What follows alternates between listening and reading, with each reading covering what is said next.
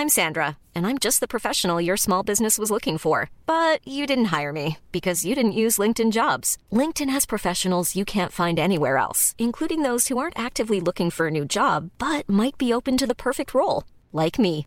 In a given month, over 70% of LinkedIn users don't visit other leading job sites. So if you're not looking on LinkedIn, you'll miss out on great candidates like Sandra. Start hiring professionals like a professional. Post your free job on linkedin.com/people slash Bonsoir à tous et bonsoir à toutes. Bienvenue dans Punchline ce soir euh, sur CNews. Les points de blocage organisés par les agriculteurs se multiplient. Depuis hier, ils ont pratiquement doublé sur l'ensemble du territoire. Partout la même colère et les mêmes revendications. On sera sur place à leur côté, aux Herbiers, en Vendée, à Beauvais, dans l'Oise, sur l'autoroute A64 à Carbone et puis à Bruxelles aussi, où les syndicats rencontraient les députés européens. Car tout se joue en grande partie à la Commission européenne où se négocie le pacte vert que souhaite tant le président Macron. C'est ce que l'on verra. Comprenez-vous cette colère des agriculteurs? Soutenez-vous leur mouvement? On vous a posé la question euh, sur cnews.fr. Réponse claire, nette, limpide. Oui à 95%. On va parler ce soir d'agriculture mais aussi de culture car nos paysans sont l'un des piliers de notre civilisation française. On va en débattre ce soir avec mes invités. Mais d'abord, il est pile 17h, l'heure du rappel des titres de l'actualité avec Simon Guillain. Simon. Les combats sont très intenses aujourd'hui à Khan Younes, notamment à proximité des hôpitaux. Cette ville du sud de la bande de Gaza est devenue l'épicentre des combats entre l'armée israélienne et les terroristes du Hamas. Dans le même temps, des pourparlers sérieux sont en cours en vue d'une nouvelle trêve qui permettrait une libération des otages. L'Italie adopte un accord avec l'Albanie pour le transfert de migrants sur le territoire albanais. Un premier centre servira à l'enregistrement des demandeurs d'asile et un autre qui sera situé dans la même région où les migrants seront logés dans l'attente justement d'une réponse. Le gouvernement de Giorgia Meloni avait promis de réduire le nombre d'arrivées de migrants. Et puis en France, l'enseigne Casino va céder l'essentiel de ses supermarchés à ses concurrents. En grande difficulté financière, le groupe annonce la cession de 288 magasins à Auchan ainsi qu'à Intermarché. Casino pourrait ensuite céder une trentaine de magasins à Carrefour, Charlotte. Merci mon cher Simon pour ce rappel des titres de l'actualité. On vous retrouve tout à l'heure à 17h30. Sont avec moi en plateau Karim Zerabi. Bonsoir Karim, Bonsoir, Laurence. ancien député européen. Euh, nous sommes avec Louis de Rignel, chef du service politique d'Europe 1. Bonsoir, Bonsoir, Louis. Laurence. Avec euh, un agriculteur dans l'Aisne, Paul Mougenot. Bonsoir à vous. Bonsoir. Vous êtes porte-parole de la coordination rurale. Euh, On va entendre évidemment euh, ce que vous nous direz de la situation présente. Geoffroy Lejeune, directeur de la rédaction de JDD. Bonsoir Geoffroy. Et François Pupponi, ancien député. Bonsoir, Bonsoir, cher François. On va parler évidemment beaucoup des agriculteurs. On voit la réponse hein, à notre question sur cnews.fr. 95% de soutien de la population française. Évidemment, ça vous fait chaud au cœur, mais ça ne change pas les fins de mois, euh, évidemment. On, on va tout de suite euh, écouter un témoignage d'un agriculteur. Christian Convert, il est secrétaire général de la coordination rurale, c'est un de vos collègues. Et évidemment, il il fait part de, de sa colère. Écoutez-le. De toute façon, on peut plus. Là, je vais vous dire, si vous êtes élu demain matin, vous le savez très bien, vous avez compris qu'on pouvait plus. Les circonstances économiques font que si on n'a pas une refondation de cette politique agricole, eh bien, de toute façon, on disparaîtra. C'est inéluctable. Euh, est-ce que la France, est-ce que l'Europe veulent déléguer son alimentation aux autres pays? C'est l'heure de vérité. L'heure de vérité, elle est maintenant. hein. Euh, elle est arrivée presque plus vite qu'on avait prévu. Euh, elle est là avant les élections européennes. Donc, le contexte prête à ce que l'ensemble des candidats hein, puissent s'exprimer clairement. Mais par contre, ce qu'ils vont dire, on, fera, en sorte que ça soit suivi. Parce que de toute façon, euh, on sera plus là sinon. Voilà pour la coordination rurale. C'est l'heure de vérité. Il s'adressait en partie à Marion Maréchal, qui était présente à Bruxelles aujourd'hui. On va rejoindre sur place euh, notre euh, envoyé spécial Olivier Madinier, qui se trouve dans la région lyonnaise. Olivier, vous êtes avec le président de la FDSEA du Rhône, Pascal Goutenoir. Bonsoir, monsieur Goutenoir. Qu'est-ce qui se passe autour de vous? Où en est la mobilisation? Et que comptez-vous faire pour les prochains jours? Bonsoir. Euh, bah donc euh, nous sommes en train de prendre possession du blocage comme nous l'avions annoncé euh, à Limonest sur la 6.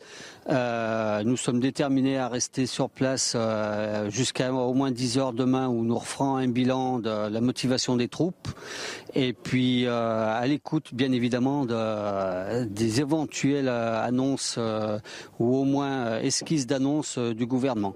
Vous pensez qu'il va y avoir des annonces du gouvernement d'ici demain matin, monsieur Goutenoir Sérieusement? Non, non, non. En fait, on espère. le, but de ce blocage, c'est de faire un coup de pression temporaire pour laisser le temps au gouvernement de se positionner, et quitte à, dans l'idée de revenir la semaine prochaine. C'est bien euh, ce qui me semble. Quand vous dites temporaire, on a l'impression que bon nombre de paysans, d'agriculteurs ne sont pas sur la même ligne que vous. On a l'impression que vous êtes raccrochés au mouvement en cours de route et qu'eux, ils ne veulent pas que ce soit temporaire. Ils veulent des résultats, quoi qu'il arrive. Qu'est-ce que vous leur répondez? En fait, il y, a, plusieurs politiques. C'est soit on dit on reste et on bouge plus, soit on met un coup de pression et puis on repart pour mieux revenir euh, et, plus, et plus longtemps. Est-ce que les agriculteurs sont capables de rester sur le terrain longtemps? J'en sais rien. Il y en a qui ont, la volonté tellement l'usure est, grave. Euh, on va prendre la température demain, de, euh, comme je disais à 10 heures des troupes. il y a des chances que, ça dure peut-être un peu plus.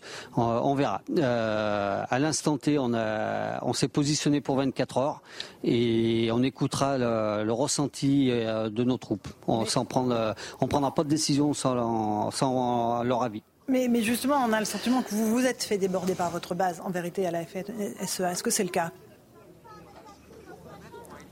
Euh, non, non, non, pas du tout, parce que là, euh, la volonté de rester 24 heures, c'est euh, c'est nous qui l'avons affirmé. on a dit on fait un mouvement de 24 heures.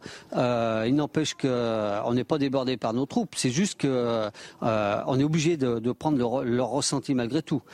c'est pas une décision que d'un ou deux responsables. C'est une décision commune de la, de la FDSE du Rhône de se retrouver à l'instant T sur Limonest et en même temps sur Givors au sud de Lyon. Très bien. Et, là, tout est bloqué La 6 est complètement bloquée ou c'est juste un barrage filtrant? Qu'est-ce qui se passe? Oui, non, non. Alors, euh, euh, c'est totalement tout euh, bloqué. C'était une volonté de bloquer pour une question de sécurité. Il était hors de question de se retrouver dans le même cas qu'il y a eu hier en Ariège, où il y a eu une confrontation ou un forcement, on va dire un barrage forcé. Donc là, à l'instant T, les deux voies de la 6 sont totalement bloquées très bien. Merci beaucoup, Monsieur Goutte-Noir. Merci à Olivier Madinier qui euh, a permis euh, ce duplex. Euh, on voit bien, Louis de Ragnel, qu'il y a une attente du côté des politiques. Une réunion est prévue demain matin à 8h30 avec qui? Quel ministre? Alors déjà, si une réunion est prévue demain matin à Matignon, voilà, avec Gabriel Attal, Bruno Le Maire, le ministre de l'Agriculture Marc Fesneau et puis Christophe Béchu. et l'objectif de cette réunion, c'est d'essayer de, trouver justement des réponses à apporter. Si on remonte un tout petit peu le fil en arrière, euh, Gabriel Attal a demandé aux fédérations professionnelles, euh, enfin aux fédérations agricoles, de, faire remonter un certain nombre de revendications. Ce que eux nous disent côté gouvernement, euh, c'est que les revendications sont très hétérogènes.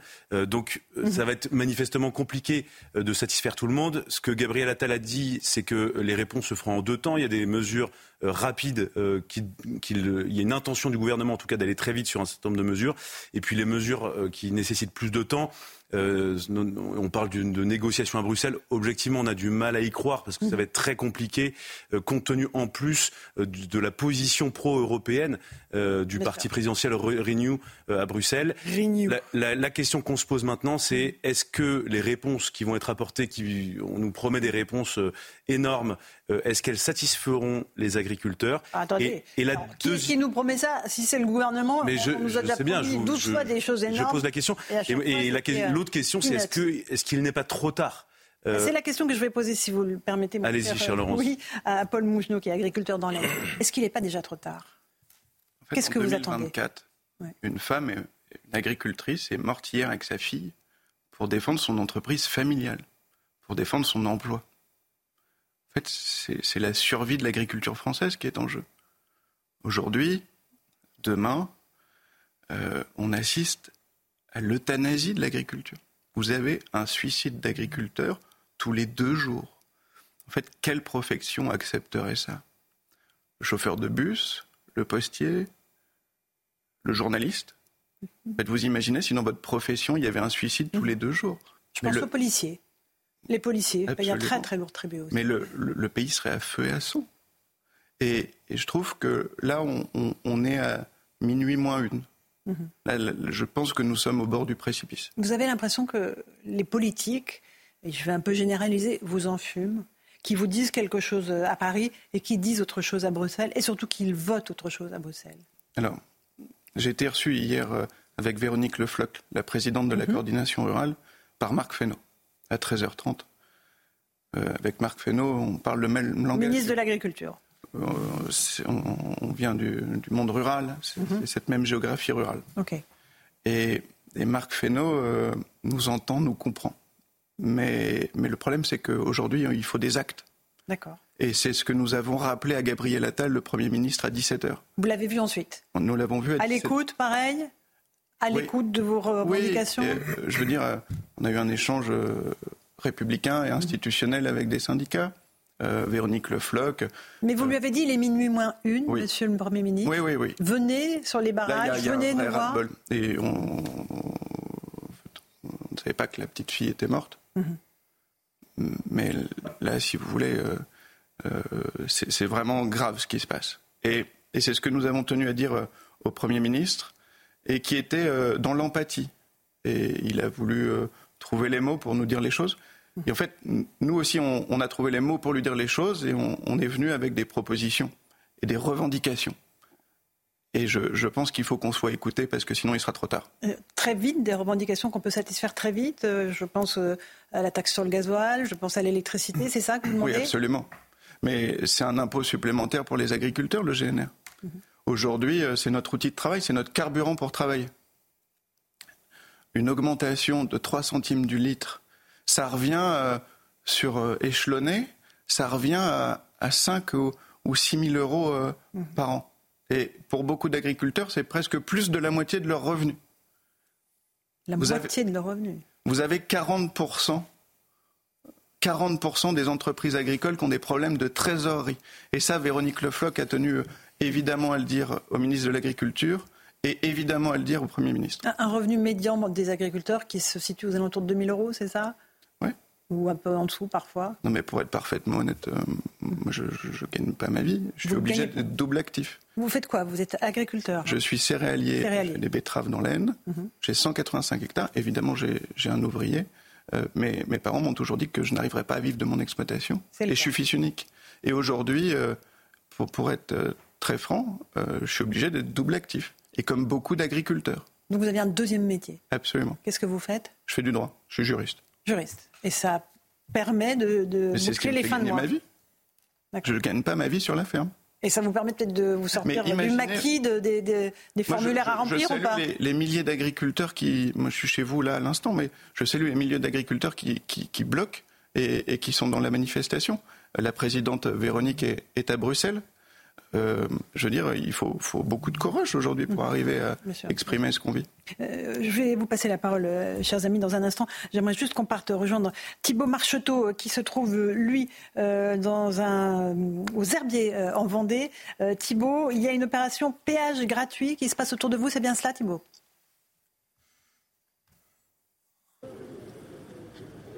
On vient de perdre Thibault Marcheteau. J'espère qu'on va le retrouver avec cette opération péage gratuit.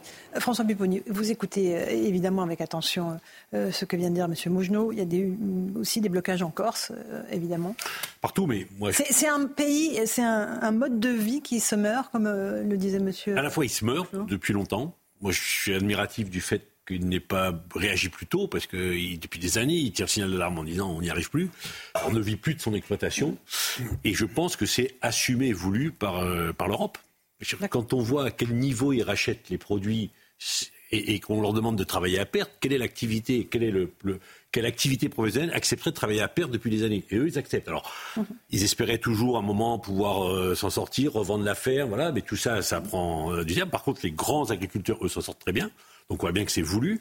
Et il y a une stratégie. Et on est en train de tuer un modèle économique et agricole français. Mhm qui était aussi un moyen d'aménager le territoire, parce qu'il suffit d'aller dans la France rurale, s'il n'y a pas les agriculteurs pour euh, entretenir, rénover et faire vivre, il n'y a plus rien.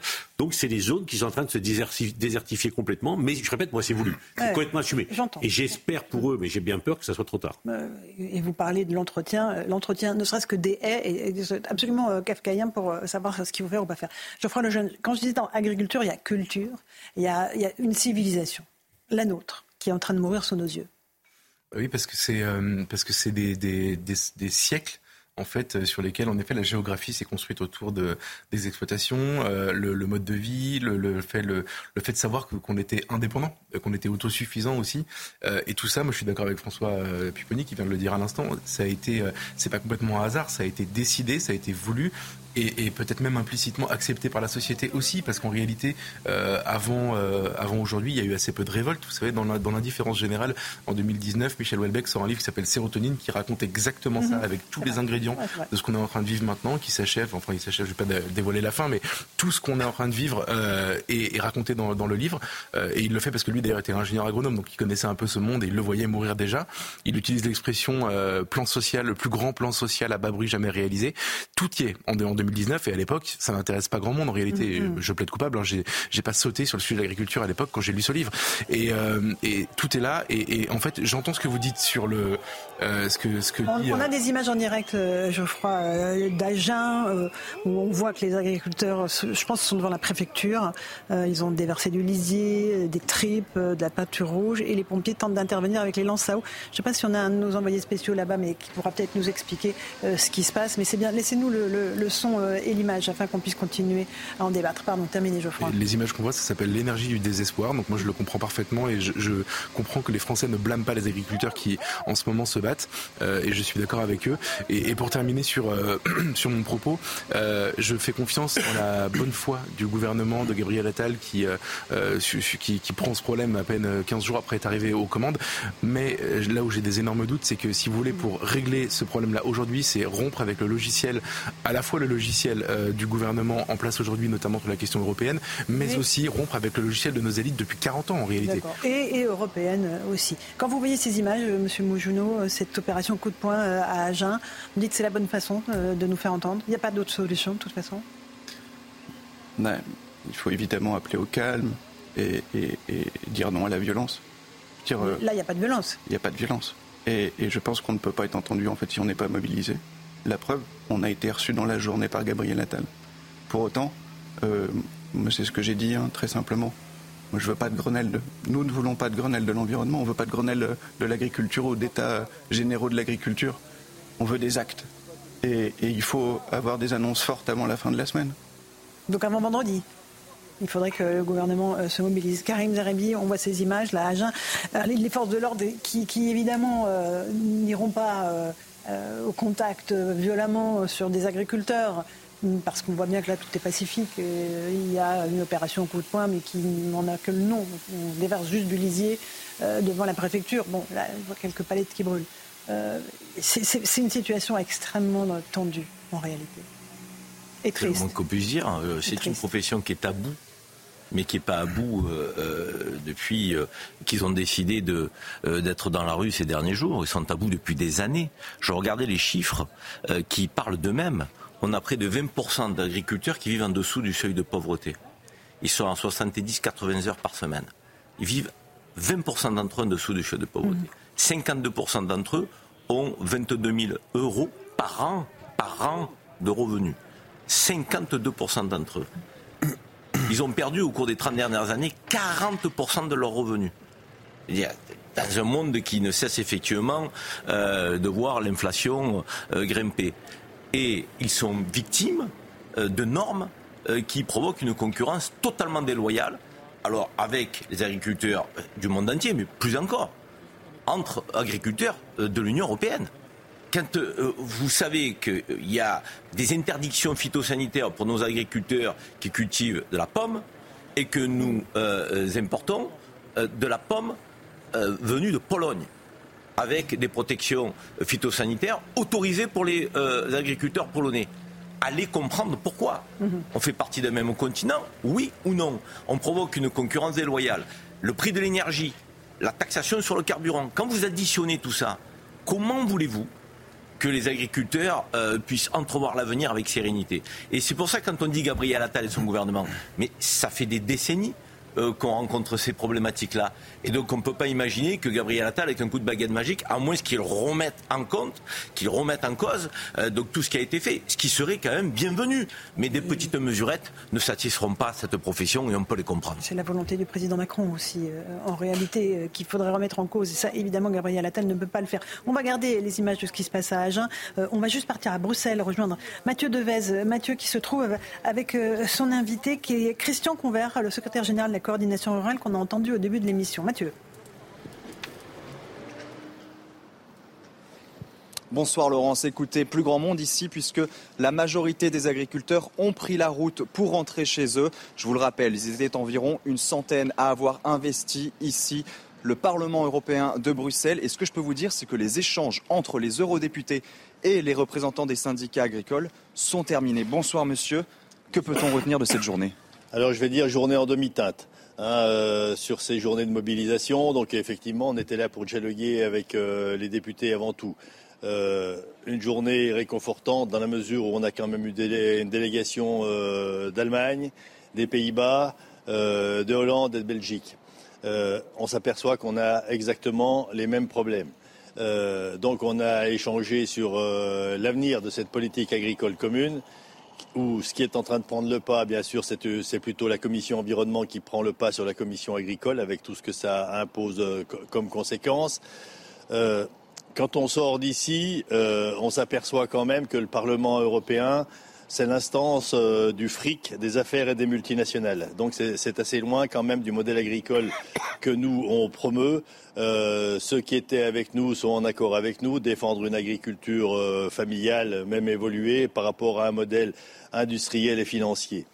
Donc ça, euh, les échanges ont eu lieu là-dessus. Les solutions à terme, ça va vraiment être qu'on ait des politiques qui veulent nous défendre. Et je pense qu'en sortant, on se prend un coup de poignard dans le dos, puisqu'on apprend que la Commission, cet après-midi, euh, c'est une, véritable provocation. Donc, euh, signe à voter un accord de libre-échange avec le Chili. Alors, j'ai repris quand même exactement ce que ça nous donne en termes de, cet accord. C'est 9 000 tonnes de porc supplémentaires, 2 000 tonnes de bœuf, 18 000 tonnes de volaille, 4 000 tonnes de viande ovine. Rien, rien que pour ce secteur-là. Donc, qu'on nous dise à Paris euh, bon, qu'on nous comprend. Euh, il faudra, on va, vérifier quand même qui c'est qui a voté ça, savoir si on se fout réellement de nous ou pas. Mais c'est inadmissible. Quand on veut défendre un modèle et qu'on dit qu'on veut aller dans le sens des agriculteurs et qu'on voit ça à la sortie, alors on est remonté un peu, reboosté par ceux qui viennent nous soutenir, mais on est dégoûté par ce qu'on entend. Cher monsieur, vous employez des mots très forts, provocation, coup de poignard. Dans ce contexte, finalement, quelle suite donner au mouvement? Quelle suite donner? Ça, va se passer sur le terrain. Euh, mais qu'est-ce que vous voulez que j'en prenne d'autres comme propos euh, en, plein, en plein conflit, euh, quand on voit qu'on nous dit dans nos États respectifs qu'on nous comprend et qu'on voit qu'ils sont capables de prendre une mesure comme ça aujourd'hui alors qu'on est là pour discuter avec les eurodéputés, c'est certes une commission, c'est chaque fois une commission qui prend cette décision, mais bon, on se fout réellement de nous, quoi. Moi, j'ai rien d'autre à vous dire. Euh, maintenant, les, ceux qui sont sur le terrain apprécieront. Hein. Nous, on a amené cette journée depuis deux jours. Euh, c'est pénible. C'est moins pénible que ceux qui sont sur le terrain.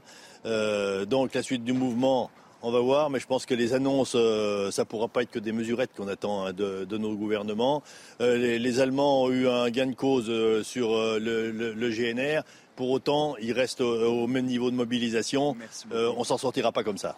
Merci beaucoup, merci beaucoup monsieur pour ce témoignage et on comprend votre exaspération. En tout cas, ce que je peux vous dire, c'est que tous les agriculteurs avec qui nous avons conversé aujourd'hui le disent et le répètent. Le risque, c'est bien l'effondrement de notre politique agricole française et européenne si ni l'Europe et ni le gouvernement français ne prennent des mesures concrètes. Merci beaucoup Mathieu Devez et Sacha Robin. Merci à Christian Convert. Et puis euh, le vote qui a eu lieu évidemment euh, à Bruxelles, c'était deux commissions. 61 euh, voix pour, 7 contre, 13 abstentions. Ça veut dire que voilà, le, vote était très clairement en faveur de cet accord de libre-échange avec le Chili. Un dernier mot, Louis de Ragnel, on a ces images d'Agen. il faut dire aussi qu'il y a des rendez-vous politiques hein, qui arrivent et qui seront importants. Oui, absolument. Euh, bah, déjà, ça commence par les, Gabriel Attal qui doit, à l'occasion d'un déplacement, faire euh, un certain nombre d'annonces. Mais moi, ce que je trouve intéressant dans tout ce qu'on entend, c'est que les, agriculteurs ne veulent pas euh, simplement une, énième déclaration d'amour de leur métier En fait, il y a certes la vision euh, civilisationnelle et, très importante hein, liée à l'agriculture. Je pense que c'est aussi pour ça que les Français sont, sont émus, bouleversés par ce qui se passe. Mais en fait, il ne faut pas juste être dans la vision romantique du métier. Mmh. ce qu'on entend là aujourd'hui, c'est que les agriculteurs veulent des, annonces vraiment sonnantes et trébuchantes avec du, du vrai concret, du durable, pour permettre de se projeter à nouveau et de sortir de ces, enfin je parle sous votre contrôle, hein, mhm. mais de sortir de ces grands discours. Vous disiez que vous vouliez pas d'un nouveau Ségur ou Grenelle de l'agriculture. Je pense que c'est le sens de ça, c'est que vous voulez vraiment euh, un engagement euh, opérationnel immédiat. J'entends, et, je voudrais juste qu'on souligne cette image, la force symbolique de cette image. Donc la façade de la préfecture d'Agen qui est aspergée de lisier. Euh, ça, c'est vraiment, c'est l'État qui n'est pas au rendez-vous, Monsieur Mougenot? Oui. On avait trois revendications fortes en arrivant devant Gabriel Attal avec Christian et Véronique Lefloc, la présidente de la coordination rurale, c'est qu'on a, on a un combat qui est mené depuis toujours avec constance par la coordination rurale. C'est la question du GNR. Et, vraiment, c'est un impôt supplémentaire pour les agriculteurs. Et ça, on a dit euh, au Premier ministre, comme au ministre de l'Agriculture, qu'il fallait absolument stopper cet impôt supplémentaire. Mhm. Il y a évidemment la question, euh, et vous l'avez dit, vous l'avez dit, euh, de la financiarisation des fermes. Nous, on est pour un modèle familial agricole. Mais pour ça, il faut pouvoir transmettre. Mmh. Vous savez, vous avez allez, 100 000 agriculteurs euh, qui vont avoir plus de 55 ans. Mmh. Comment vous faites pour transmettre une exploitation agricole? Justement, vous avez parlé à Gabriel Attal de la possibilité de, créer une, exonération pardon, des droits de succession sur les fermes. vous l'avez senti ouvert euh, par rapport à cette demande? Non, je, je, pense que le Premier ministre tenait absolument à, n'a pas donné euh, d'avis, mm. souhaitait recevoir euh, toutes les représentations. Il nous a dit qu'il venait d'arriver et, qu'il prendrait le temps de faire des annonces. Image impressionnante d'Agen, symbolique, hein, encore une fois, euh, de cette, ces façades qui sont maculées de, de lisier. Ce n'est pas les gilets jaunes, mais moi ça me rappelle les images de la préfecture. du Puy-de-Dôme, hein, c'est ça C'était. C'est pareil. on, est, on est dans le même processus. pas la même sociologie. Pas la, vous croyez Mais c'est le même processus. Les gilets jaunes sont non, mais alors, c'était, éloignés vraiment tant que ça des, revendications. L'énorme gilets jaunes organisés. Là, là, les. Mais là, c'est un problème profond. Ça fait 50 ans. Ça fait 50 ans qu'en fait le, en fait, le déclin industriel de la France, on l'a connu on l'a enterré mm. et, Macron, et Emmanuel Macron essaye de le réarmer comme il peut. Là, c'est le déclin euh, de l'agriculture parce qu'on a considéré, euh, il y a une trentaine d'années, que l'avenir euh, serait simplement avec une société du tertiaire, sans, sans agriculteurs mm. Mm. et sans industrie. Et donc, on paye les conséquences de ça. Et je pense que c'est un peu différent. C'est le même sentiment d'abandon, quand même, que les Gilets jaunes. C'est le même sentiment d'abandon de la République. cet agriculteur, si on a le son on se fout de notre gueule. Ce soir, il faut qu'on reparte sur les autoroutes, risquer notre vie. Hein et tout le monde s'en fout, tout le monde est chez lui, tout le monde s'en branle. Là, chez nous, quelque chose. On veut, des impôts, sinon on pète le portail. Il a réussi un oui, dans 30 eh secondes de Dans 3 ah, secondes de la préfet. Ah, le préfet.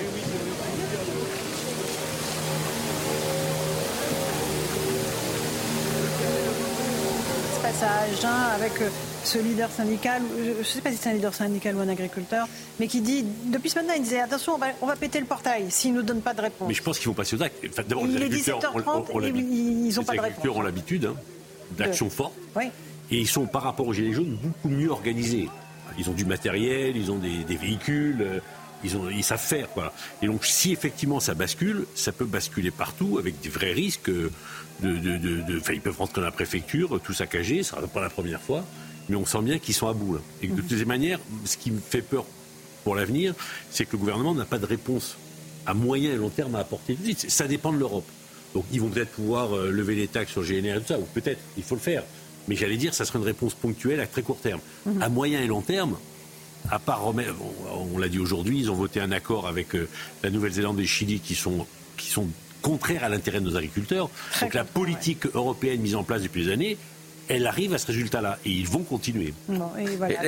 toujours, ces images d'agents, euh, Karim, avec euh, euh, cette grande colère des agriculteurs. Bien sûr, non, mais le point commun entre les gilets jaunes et les agriculteurs, c'est le désespoir. Oui. Je veux dire, ce sont des actions dont il se passerait bien. Bien sûr. Ils, préféraient être sur leur exploitation et en vivre dignement. Le problème aujourd'hui, c'est qu'il y a un sentiment d'abandon de la part de la République. Et c'est pour ça que, symboliquement, qu'il il, arrose ce bâtiment qui incarne effectivement l'institution républicaine la décentralisation de l'État, parce qu'ils ne sont pas entendus. Vous savez, le, GNR, l'aide du GNR du côté de Bercy, c'est 1,7 milliard. 1,7 milliard pour soutenir effectivement euh, par une défiscalisation le, le, coup de pouce aux agriculteurs. Dans un budget de l'État, quand on sait ce que représente l'importance de l'agriculture dans notre pays, c'est quand même pas la mer à boire. Je veux dire, comment se fait-il qu'on tarde autant pour expliquer effectivement que dans une, conjoncture exceptionnelle, donc on reporte euh, potentiellement, en attendant de voir si ça va mieux économiquement, euh, cette, cette taxation. Cette taxation, c'est un milliard Et puis derrière, excusez-moi, on dit l'Europe. Mais vous savez quand même que la réglementation française, elle est plus royaliste que le, que le roi. Je veux dire, elle va au-delà de l'Union européenne. Mm. Ça veut dire qu'on crée une concurrence déloyale pour nos agriculteurs. Ils ont plus de normes environnementales que l'Europe n'en impose. Enfin, quand même, à il faut être sérieux. sur le GNR, sur les GNR, c'est la vision écologique punitive ils considèrent, les gens, enfin, les écolos considèrent que le GNR, ça pollue et qu'il faut le surtaxer pour que les gens.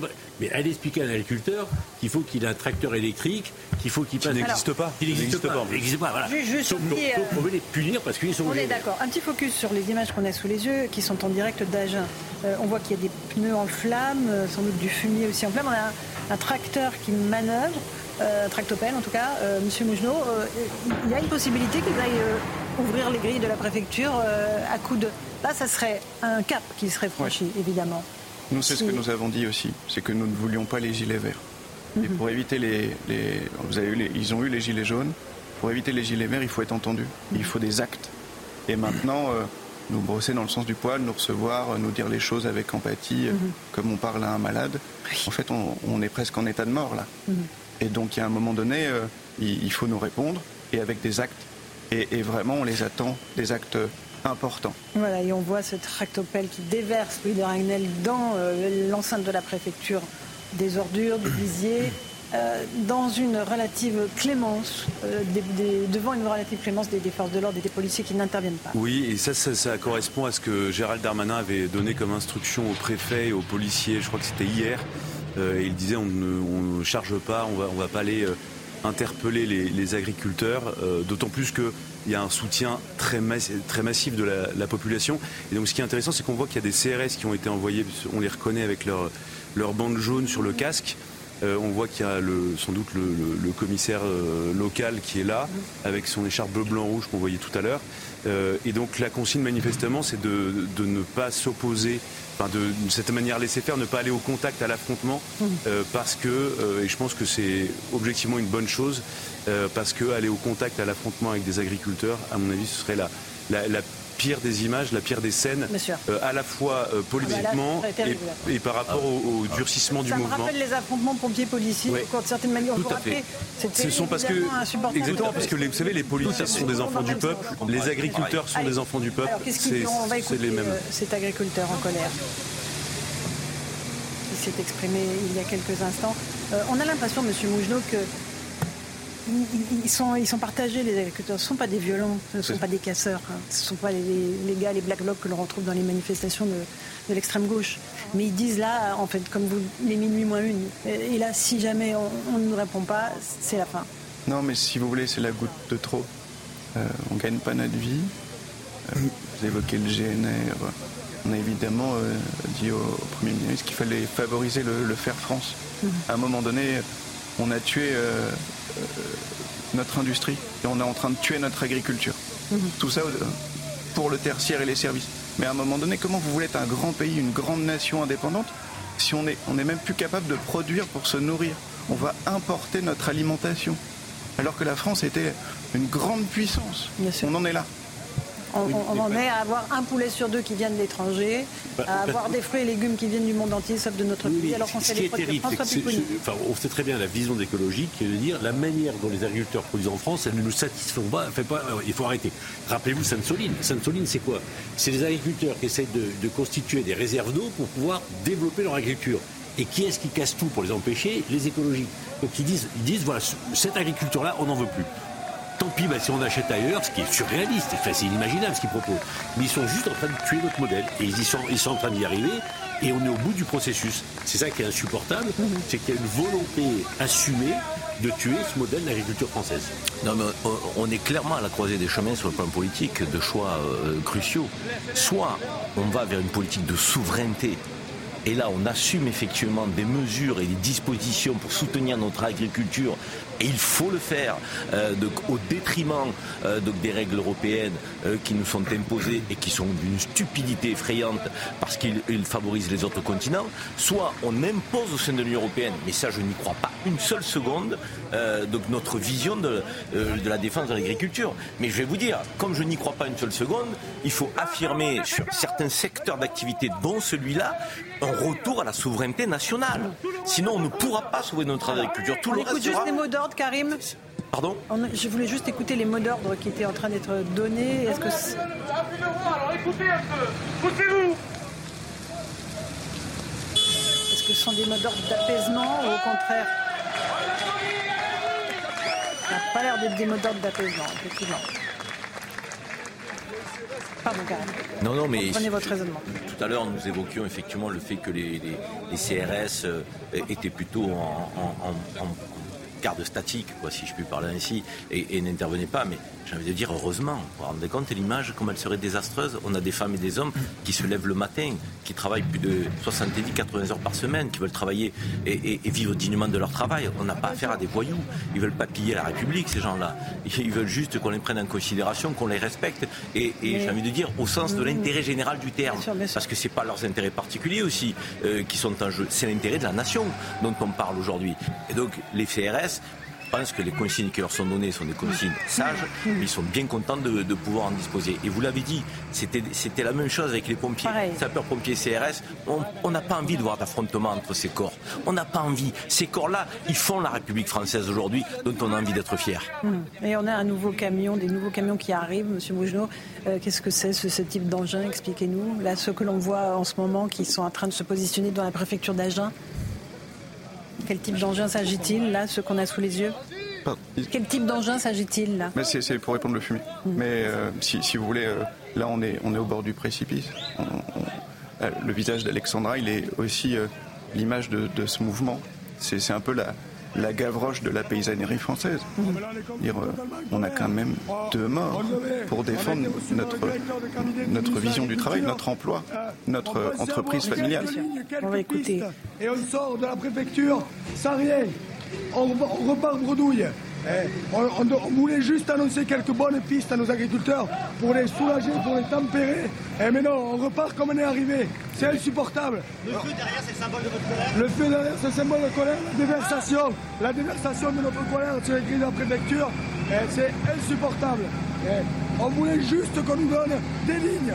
On cherche des lignes. On veut du revenu, on veut de la dignité, on veut moins de charges, moins de normes. On est capable de monter à Paris faire même chose. Faire pareil. Faire pareil. Sauf qu'on montera à 30 000 tracteurs.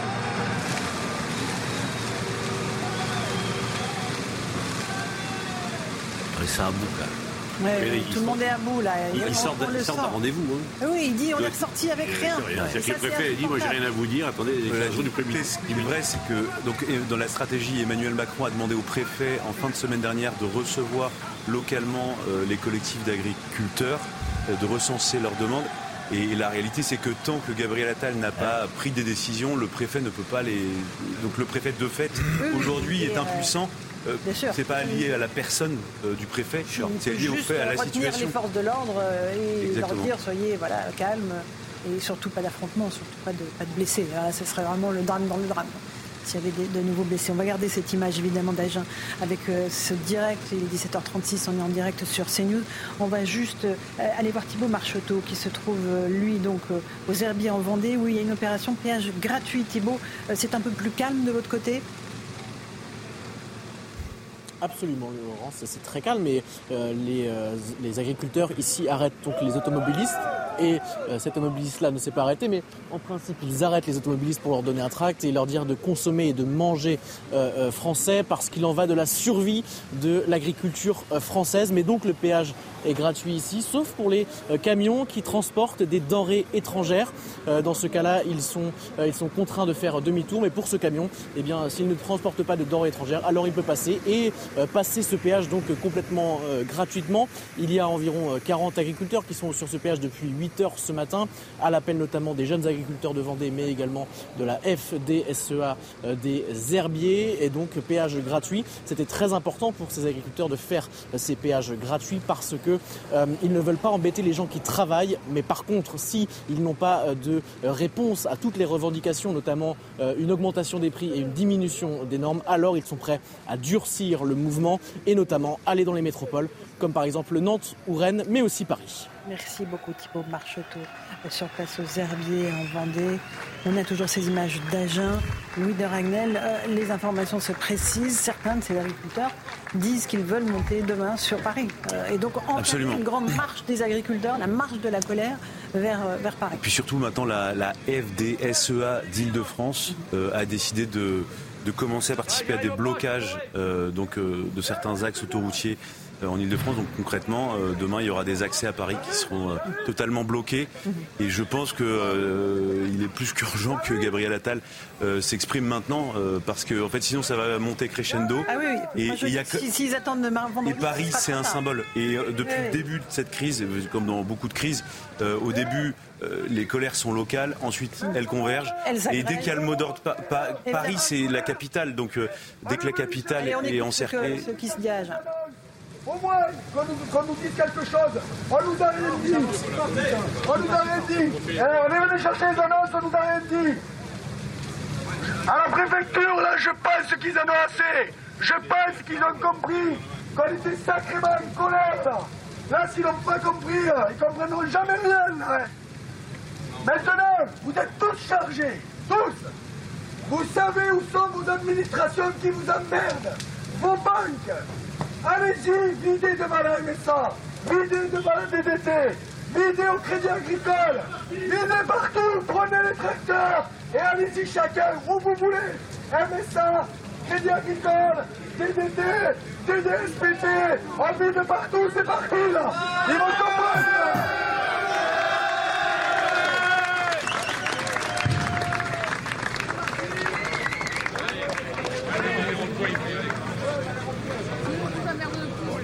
Voilà la grande colère euh, des paysans, des agriculteurs ici à Agen, avec euh, encore une fois des troupes qui sont très motivées, euh, qui n'ont plus rien à perdre en réalité. Et c'est ça, ce sentiment-là. Pardon, mais moi j'avais le même sentiment pendant les Gilets jaunes. C'était la même désespérance, mmh. le même sentiment qui ne sont pas écoutés, qui sont les grands oubliés de, la Startup Nation, l'abandon, qui est cher à nos dirigeants. L'abandon total et le silence. Et là, ils rompent le silence. Euh, Monsieur Mouchelot. voilà, il y a toujours eu des grands mouvements paysans euh, au fil de notre histoire. Et d'ailleurs, notre histoire est marquée par les, grandes jacqueries, les bagaudes, les croquants. Mais là, on est à nouveau dans un, grand soubresaut du monde paysan. Vous l'avez dit, on, est à la croisée des chemins. Et en fait, il faut être entendu, il faut des actes forts d'ici la fin de la semaine et très rapidement. Évidemment, euh, ce moratoire, mais surtout la question du, GNR. On, en parle, euh, vous voyez peut-être pas ce que c'est, mais c'est de vivre aussi avec le sentiment permanent du contrôle, ce sentiment d'inquisition dans la ferme, de dire qu'à un moment donné, on peut être contrôlé tout le temps pour tout et n'importe quoi. Je ne suis pas éleveur, mais on vient vous voir. Après, euh, on vient vous filmer.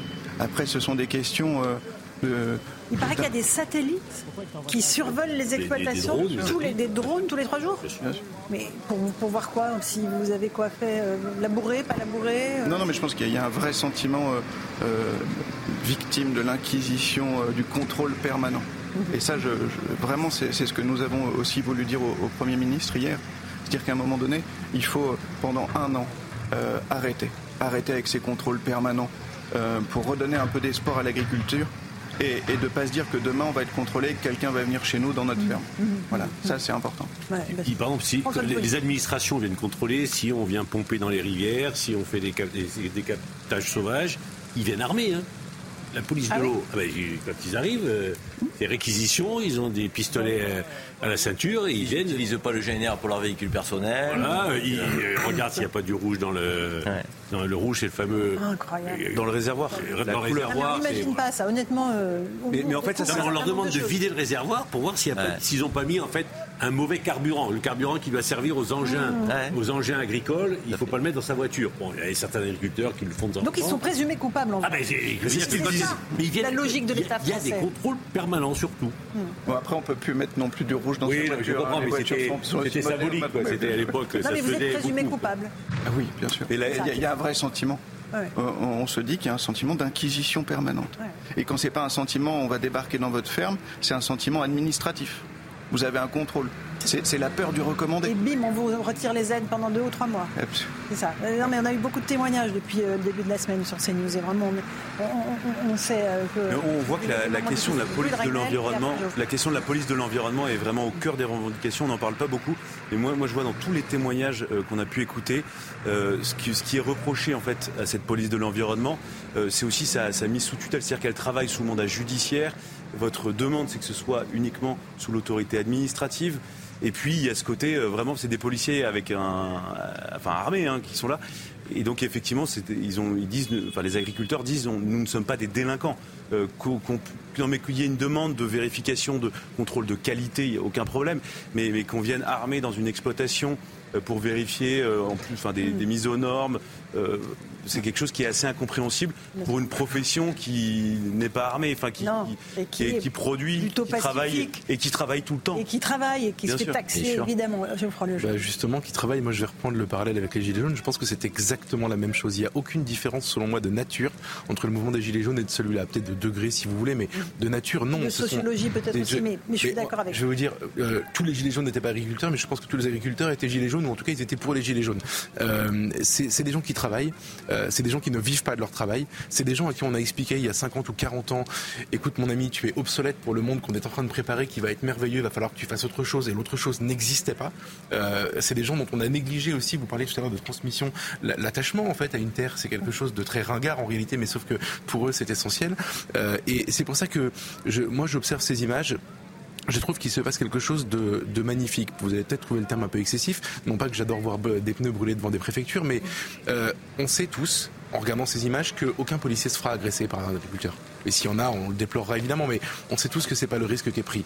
On sait tous que euh, si le préfet sort pour parlementer, euh, il prend aucun risque non plus pour sa vie a priori. On sait tous qu'ils viennent parce qu'ils n'en peuvent plus mais que euh, mais que ce qu'ils veulent c'est faire passer un message c'est pas casser pour casser. Euh, et, et tout ça pour vous dire que le dernier parallèle que je ferai avec les gilets jaunes c'est que je pense que c'est trop tard pour le GNR en réalité. C'est vraiment le coup de l'écotaxe ou de la hausse de- du prix du carburant au moment des gilets jaunes. Au moment où c'est retiré la rivière est déjà sortie de son lit. Toutes les autres revendications bouillonnantes sont sur la table. Et aujourd'hui le sujet c'est plus tellement est-ce que Gabriel Attal va revenir sur cette euh, décision c'est qu'est-ce qu'il va apporter comme réponse concrète à tous les problèmes qui sont évoqués autour de la table depuis tout à l'heure. Mais dans les revendications, il y a aussi, il il l'a dit le, le- le porte-parole, allez dans vos banques. Allez, dans vos prenez Oui. votre tracteur, allez Parce partout. que l'attitude des banques, elle pose un vrai sujet. Comme ils veulent, ils ne veulent- comme on ne veut plus de ces petites exploitations, ben, ils les étranglent. C'est-à-dire que si vous faites une mauvaise saison, il y a, les, les- les découvertes sont supprimées, il n'y a pas d'aide, etc. Quand vous voulez investir pour essayer de développer, ben, souvent on vous refuse le prêt. Et donc on est en train de les asphyxier aussi par les banques. Donc le sentiment d'être pris en étau par tout le monde est devenu Alors insupportable. pour les petits, j'imagine. Oui, mais c'est ce qu'on veut, c'est pour supprimer les grands, petits. Non, les grands, eux, pardon, vous inquiétez pas, céréaliers, mais vous n'êtes pas forcément enfin. un grand céréalier, Monsieur Mougenou, mais c'est vrai que c'est plus facile quand on est un gros Mais- exploitant qu'un tout petit. Parce qu'il y a 20 ans, 30 ans, 180 hectares, c'était une belle structure. Aujourd'hui, on n'en vit plus. Donc, en fait, si vous voulez, c'est Et ce que vous... une petite structure. Non, mais Parce que les aujourd'hui, structures moi, on dit, euh, aussi. il faut faire la transition environnementale, écologique. euh, faites des panneaux solaires. Aujourd'hui, j'ai pas de trésorerie. J'ai pas assez de trésorerie pour faire l'investissement. Donc, euh, c'est ric-rac. Euh, on me dit, euh, mais, mais faites des chambres d'autres. Mais, mais, mais recevez chez vous. Mais je veux dire, moi, je suis agriculteur. Euh, je ne vis pas de mon métier, donc on me dit, mais, mais faites autre chose. Faites autre chose à la ferme. Ouais, très bien. Alors je crois qu'on. Et vous ajoutez à ça, évidemment, euh, la concurrence européenne et internationale. Je veux dire, on- on- ça nous coûte cher hein, de respecter les normes environnementales et administratives. C'est clair, Très c'est cher. clair. Euh, on, on est en direct d'Agen. Et on voit effectivement la colère euh, de ces agriculteurs. Je crois qu'on est en ligne avec Karine Duc, qui se trouve précisément à Agen, coprésidente de la coordination rurale du Lot-et-Garonne. Est-ce que vous m'entendez, Madame Duc? Bonsoir à vous. Euh, on voit beaucoup de colère autour de vous. Jusqu'où est-ce que vous êtes prêt à aller, euh, puisque vous n'avez obtenu aucune réponse? Je ne peux pas vous dire jusqu'où on ira. aujourd'hui, aujourd'hui, on en est là. J'ai demandé à ce qu'on ait des réponses très claires et très rapides. Je ne demande pas l'intégralité du discours du ministre de, du Premier ministre. Je demande quelques mesures parce que visiblement, ils sont suffisamment irrespectueux pour pas faire leurs annonces, avancer leur calendrier de vendredi à aujourd'hui. Donc euh, écoutez, euh, faute, de, faute de discours et de mesures précises, euh, il faut qu'on nous donne aujourd'hui, ce soir, des éléments. Parce que sinon, ça ne tiendra pas. Sinon. Euh, euh, est-ce que on, vous a vu tout à l'heure vous approcher de, vos collègues, notamment sur le tractopelle. Est-ce que vous calmez les troupes? Est-ce que vous sentez que euh, tout le monde est à bout ce soir, Karine Duc? Écoutez, bien sûr, hein, ce sont nos amis. on essaie de les contenir le plus possible, mais à un moment donné, il ne faut pas leur demander l'impossible. La colère est immense, ça fait des mois, des années que c'est comme ça, ça fait des mois et des années qu'on se répète, on dit les mêmes choses, et il faut en arriver là pour qu'on soit un peu plus considéré.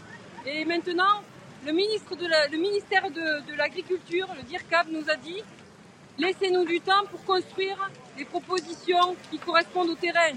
Mais que fait le ministère de l'Agriculture toute l'année s'ils ne sont pas en mesure d'avoir euh, l'essence de la colère des agriculteurs, alors que nous, toute l'année, on fait un travail énorme essayer de faire en sorte qu'ils s'imprègnent des sujets.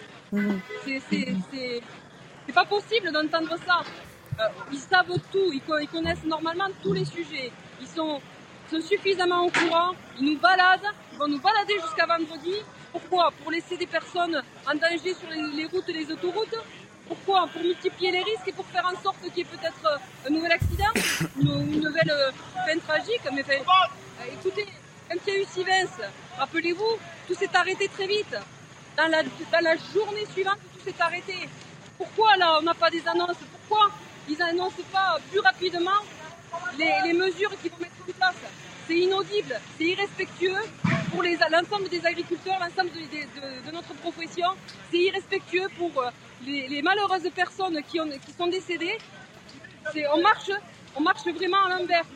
C'est pas possible ce soir, je veux bien, on fait de notre mieux pour que tout se passe le mieux possible, mais il faut que la colère s'exprime. La colère est immense, c'est un point culminant.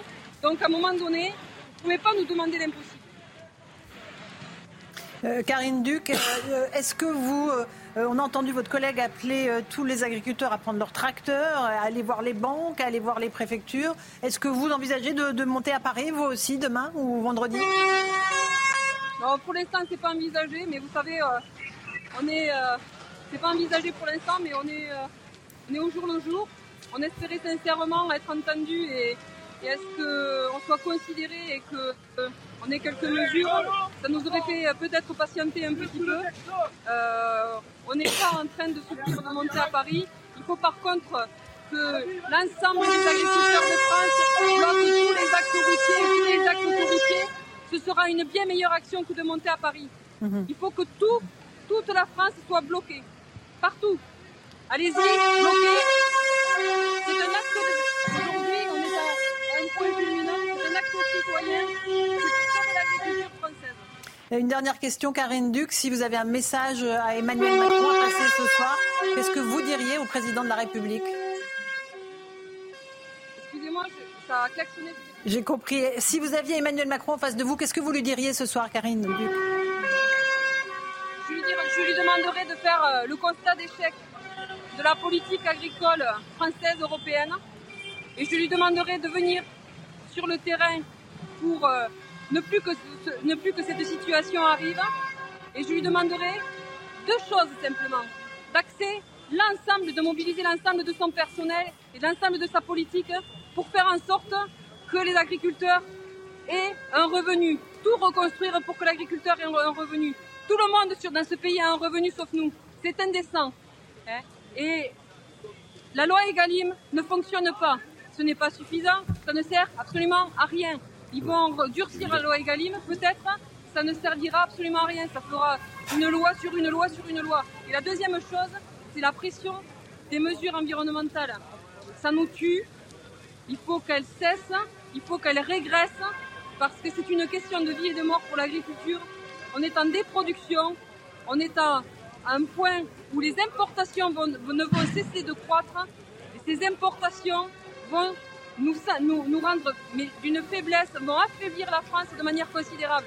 Les enjeux liés, les conséquences d'avoir de, négligé l'agriculture, vous ne pouvez pas vous imaginer l'impact sur l'ensemble de la population qu'elles auront. Aujourd'hui, c'est nous qui alertons, mais euh, écoutez, euh, il faut que l'ensemble de la population euh, fasse preuve et fasse un acte citoyen et soutienne l'ensemble des agriculteurs parce qu'aujourd'hui, c'est nous qui crevons. Demain, c'est eux qui vont, qui vont crever. C'est eux mmh. qui vont crever demain. Un dernier mot, vous allez rester sur place ce soir, Karine, avec vos confrères, avec vos collègues Oui, bien sûr. Et demain On lâche rien, on est là euh, jusqu'au bout. Et le bout, euh, le bout est bientôt. Hein. Donc il va falloir qu'on ait des éléments quand même. Mmh.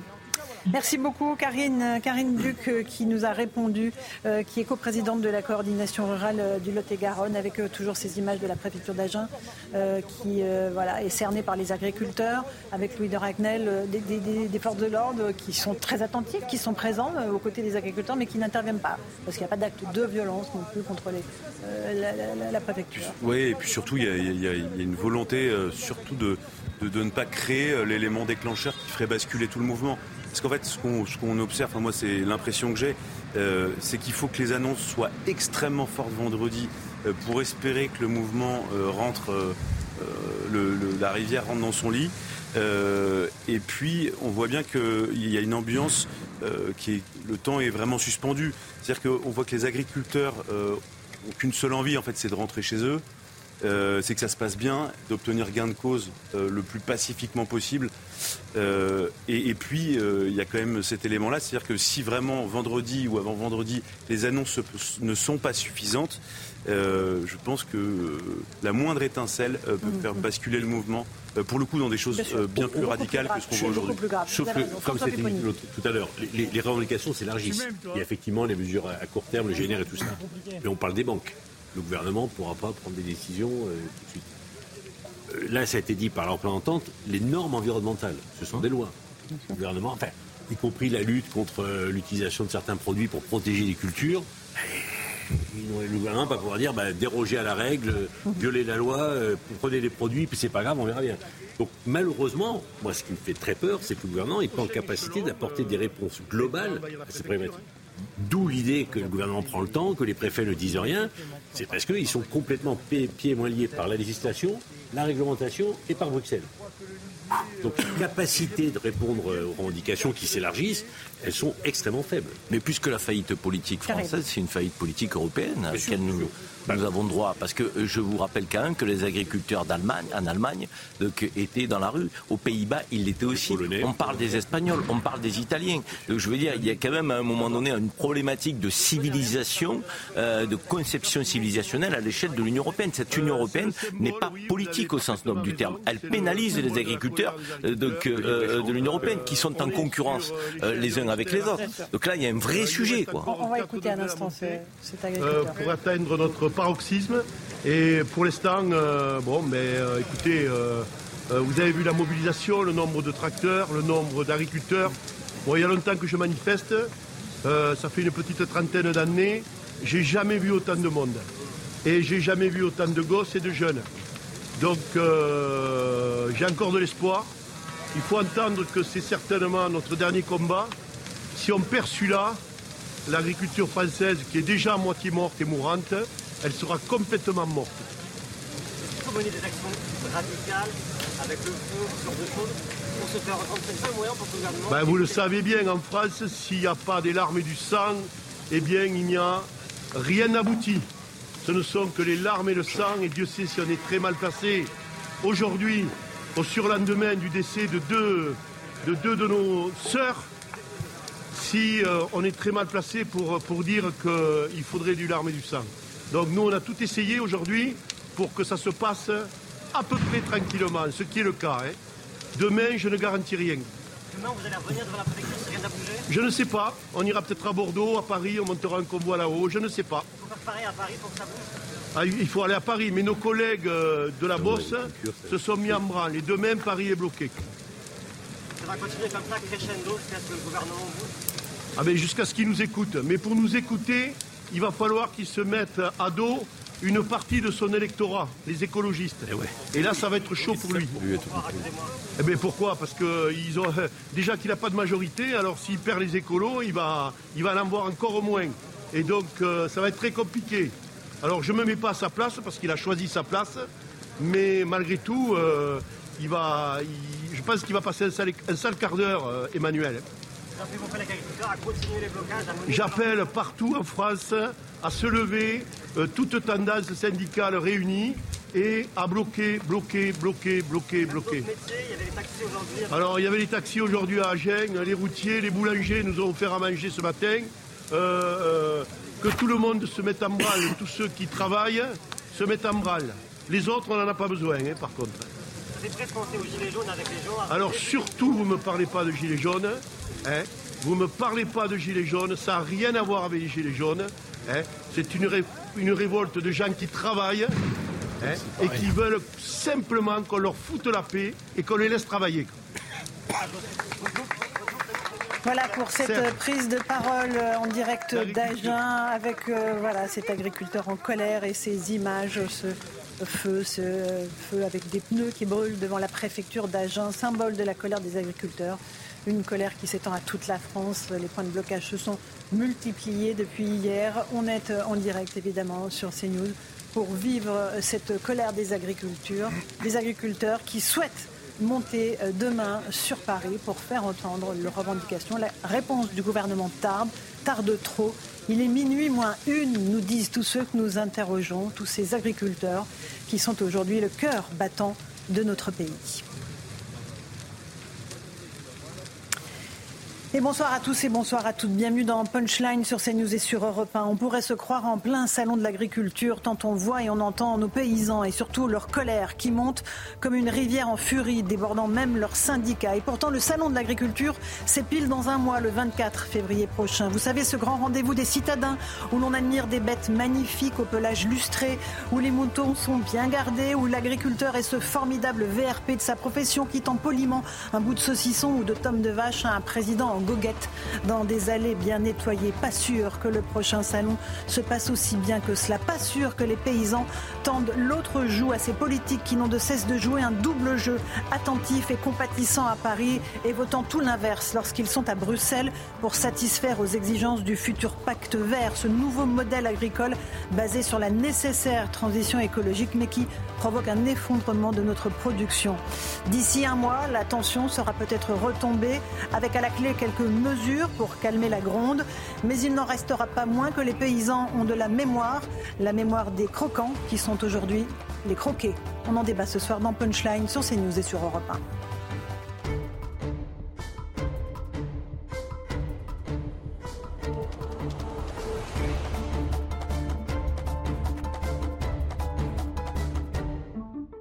Il est 18h, bienvenue sur Europe 1 et sur CNews. Nous sommes en pleine crise des agriculteurs, une mobilisation qui ne cesse de s'accentuer euh, depuis euh, deux jours. Les barrages routiers sont très nombreux.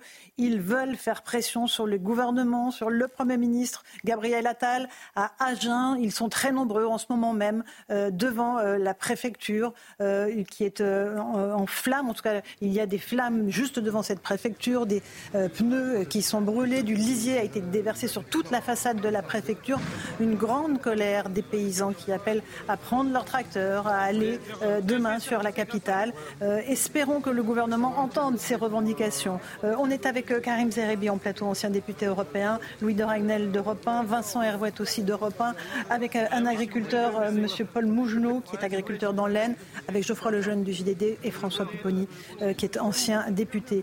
La colère des paysans, on la voit, on l'entend. On va rejoindre Stéphanie Qui se trouve euh, tout près de l'autoroute A64, avec euh, un agriculteur, Régis Desrumeaux, qui est président de la FDSEA Oise. Monsieur Desrumeaux, bonsoir à vous. Merci beaucoup euh, d'être avec nous. Et Stéphanie, expliquez-nous un tout petit peu ce qui se passe autour de vous. Entendre parce que. Bien, écoutez, c'est le septième jour de blocage ici à Carbone, septième jour de présence de ces agriculteurs en pleine autoroute et après le drame survenu euh, hier matin et le décès de leur collègue Alexandra et de sa fille âgée de 12 ans, eh bien, ces agriculteurs ont renforcé la sécurité de leur campement. Ils ont positionné euh, tout autour de très nombreux tracteurs parce que vous pouvez bien bien évidemment imaginer que eh bien, ces agriculteurs sont encore extrêmement marqués par ce drame et bien sûr ils veulent éviter qu'un nouveau drame que se produise, qu'un nouveau, véhicule ne franchisse une barricade. Alors ils nous expliquent tous ici qu'ils sont encore extrêmement motivés, mobilisés. Ils attendent des annonces du gouvernement, des annonces qui devraient euh, arriver euh, d'ici vendredi et tous nous expliquent ici que s'ils jugent que ces annonces ne sont pas à la hauteur, eh bien ils peuvent rester ici encore des semaines. Merci beaucoup Stéphanie Louis Dragnel, chef du service politique d'Europe 1. On a des images d'Agen euh, avec euh, beaucoup de colère des agriculteurs. Ils ont rencontré des membres du cabinet de Marc Fesneau, le ministre de l'Agriculture. Oui, donc ils ont été euh, manifestement déçus parce que le cabinet de Marc Fesneau n'a pas pu leur donner de réponse. leur a dit qu'en fait il fallait attendre que Gabriel Attal s'exprime. et donc c'est une illustration euh, de l'impatience euh, de ces agriculteurs qui pendant des années euh, n'ont jamais rien demandé et puis quand ils demandent quelque chose une fois tous les dix ans, eh bien se voit imposer des délais supplémentaires. Et donc c'est sans doute ça mmh, qui a créé mmh, l'impatience et l'exaspération. Alors je crois qu'il y a un agriculteur qui prend la parole depuis Agen. Je ne sais pas si on peut l'écouter. C'est ce que je demande à, David Poujol qui est en régie, puisque à Agen, il y a beaucoup de colère. Écoutons-le. Vous, comment vous le prendriez? On est d'accord ça fait longtemps qu'on n'a pas vu les agriculteurs aussi énervés. Euh. Ah oui, oui. Mais depuis 2014, je pense, ici à Agen, à peu près. Qu'est-ce qui a fait que cette fois-ci, euh, c'était la goutte d'eau? C'est la goutte de trop. Euh, toutes ces normes, la PAC, qui, qui, la paperasse, on a plus de, papier qu'un président de la République. C'est un enfer en fait. Nous, la journée, on travaille et le soir, on rentre. Moi, mon oncle, il rentre le soir, il fait les paperasses jusqu'à minuit, une heure du matin c'est pas une vie. On a des, euh, il a des enfants, on a tous les paysans ont des enfants, ils peuvent plus vivre comme ça. Aujourd'hui, c'est plus possible. Et un jeune agriculteur, aujourd'hui, c'est plus possible de vivre comme ça non plus. Aujourd'hui, il y a trois, il y a trois paysans qui partent à la retraite pour une installation. Au bout, d'un moment, c'est plus possible. Et au bout d'un moment, quand les pays de l'Est euh, n'arriveront, euh, nous, nous diront stop, nous envoie plus de marchandises, M. Macron viendra nous voir pour dire qu'on produise. Mais sauf qu'on ne sera plus là. Donc il se démerdera. Et eux, à ce moment-là, les Français creveront, eux, la bouche ouverte contrairement à nous. L'agriculture française, elle est morte, elle est en train de mourir Elle est en train de mourir aujourd'hui, oui, elle est en train de mourir. Elle est en train de mourir aujourd'hui. Malheureusement. Bien sûr, mais tout dans toute la France, c'est fait aujourd'hui. Ils le font aujourd'hui. Ils le font, ils bloquent les autoroutes. En Allemagne, il euh, faudrait faire comme eux.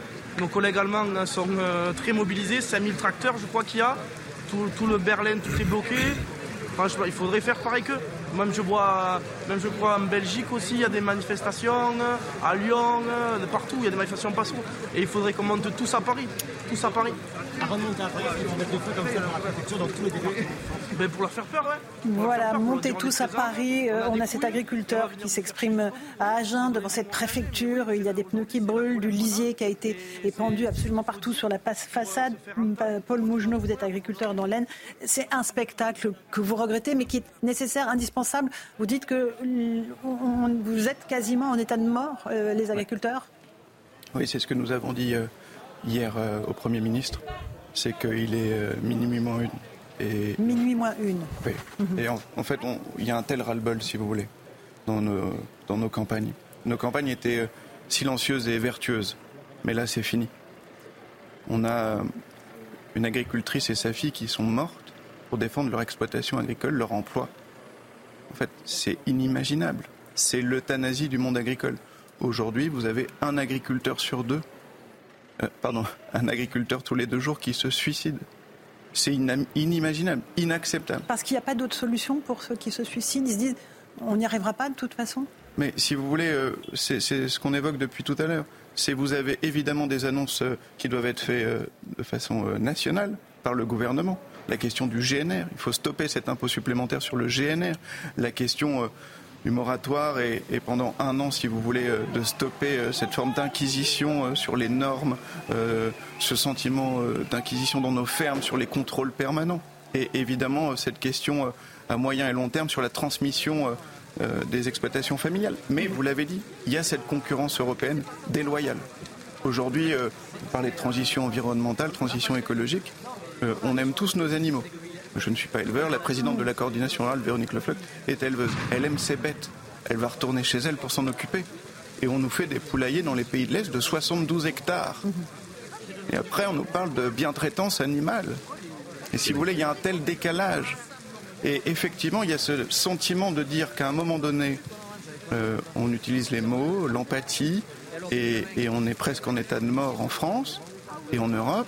Et à côté de ça, on vous fait venir de la viande de Nouvelle-Zélande qui ne respecte pas les mêmes normes que les nôtres. Mais en fait, on marche sur la tête. On marche sur la tête. Et c'est ce que vous dites euh, depuis longtemps, vous, les, les paysans. Vincent Herouet est avec nous. On a entendu cet agriculteur euh, expliquer que ce n'est pas seulement un problème français, c'est un problème européen, c'est un problème de tous les pays, euh, d'une partie de, de, cette Union européenne oui, qui décidément provoque Oui, non, on a vu monter, on a vu monter en Allemagne, on a vu, mais aussi en Roumanie, en Bulgarie, etc. Toutes sortes de manifestations depuis quelques semaines.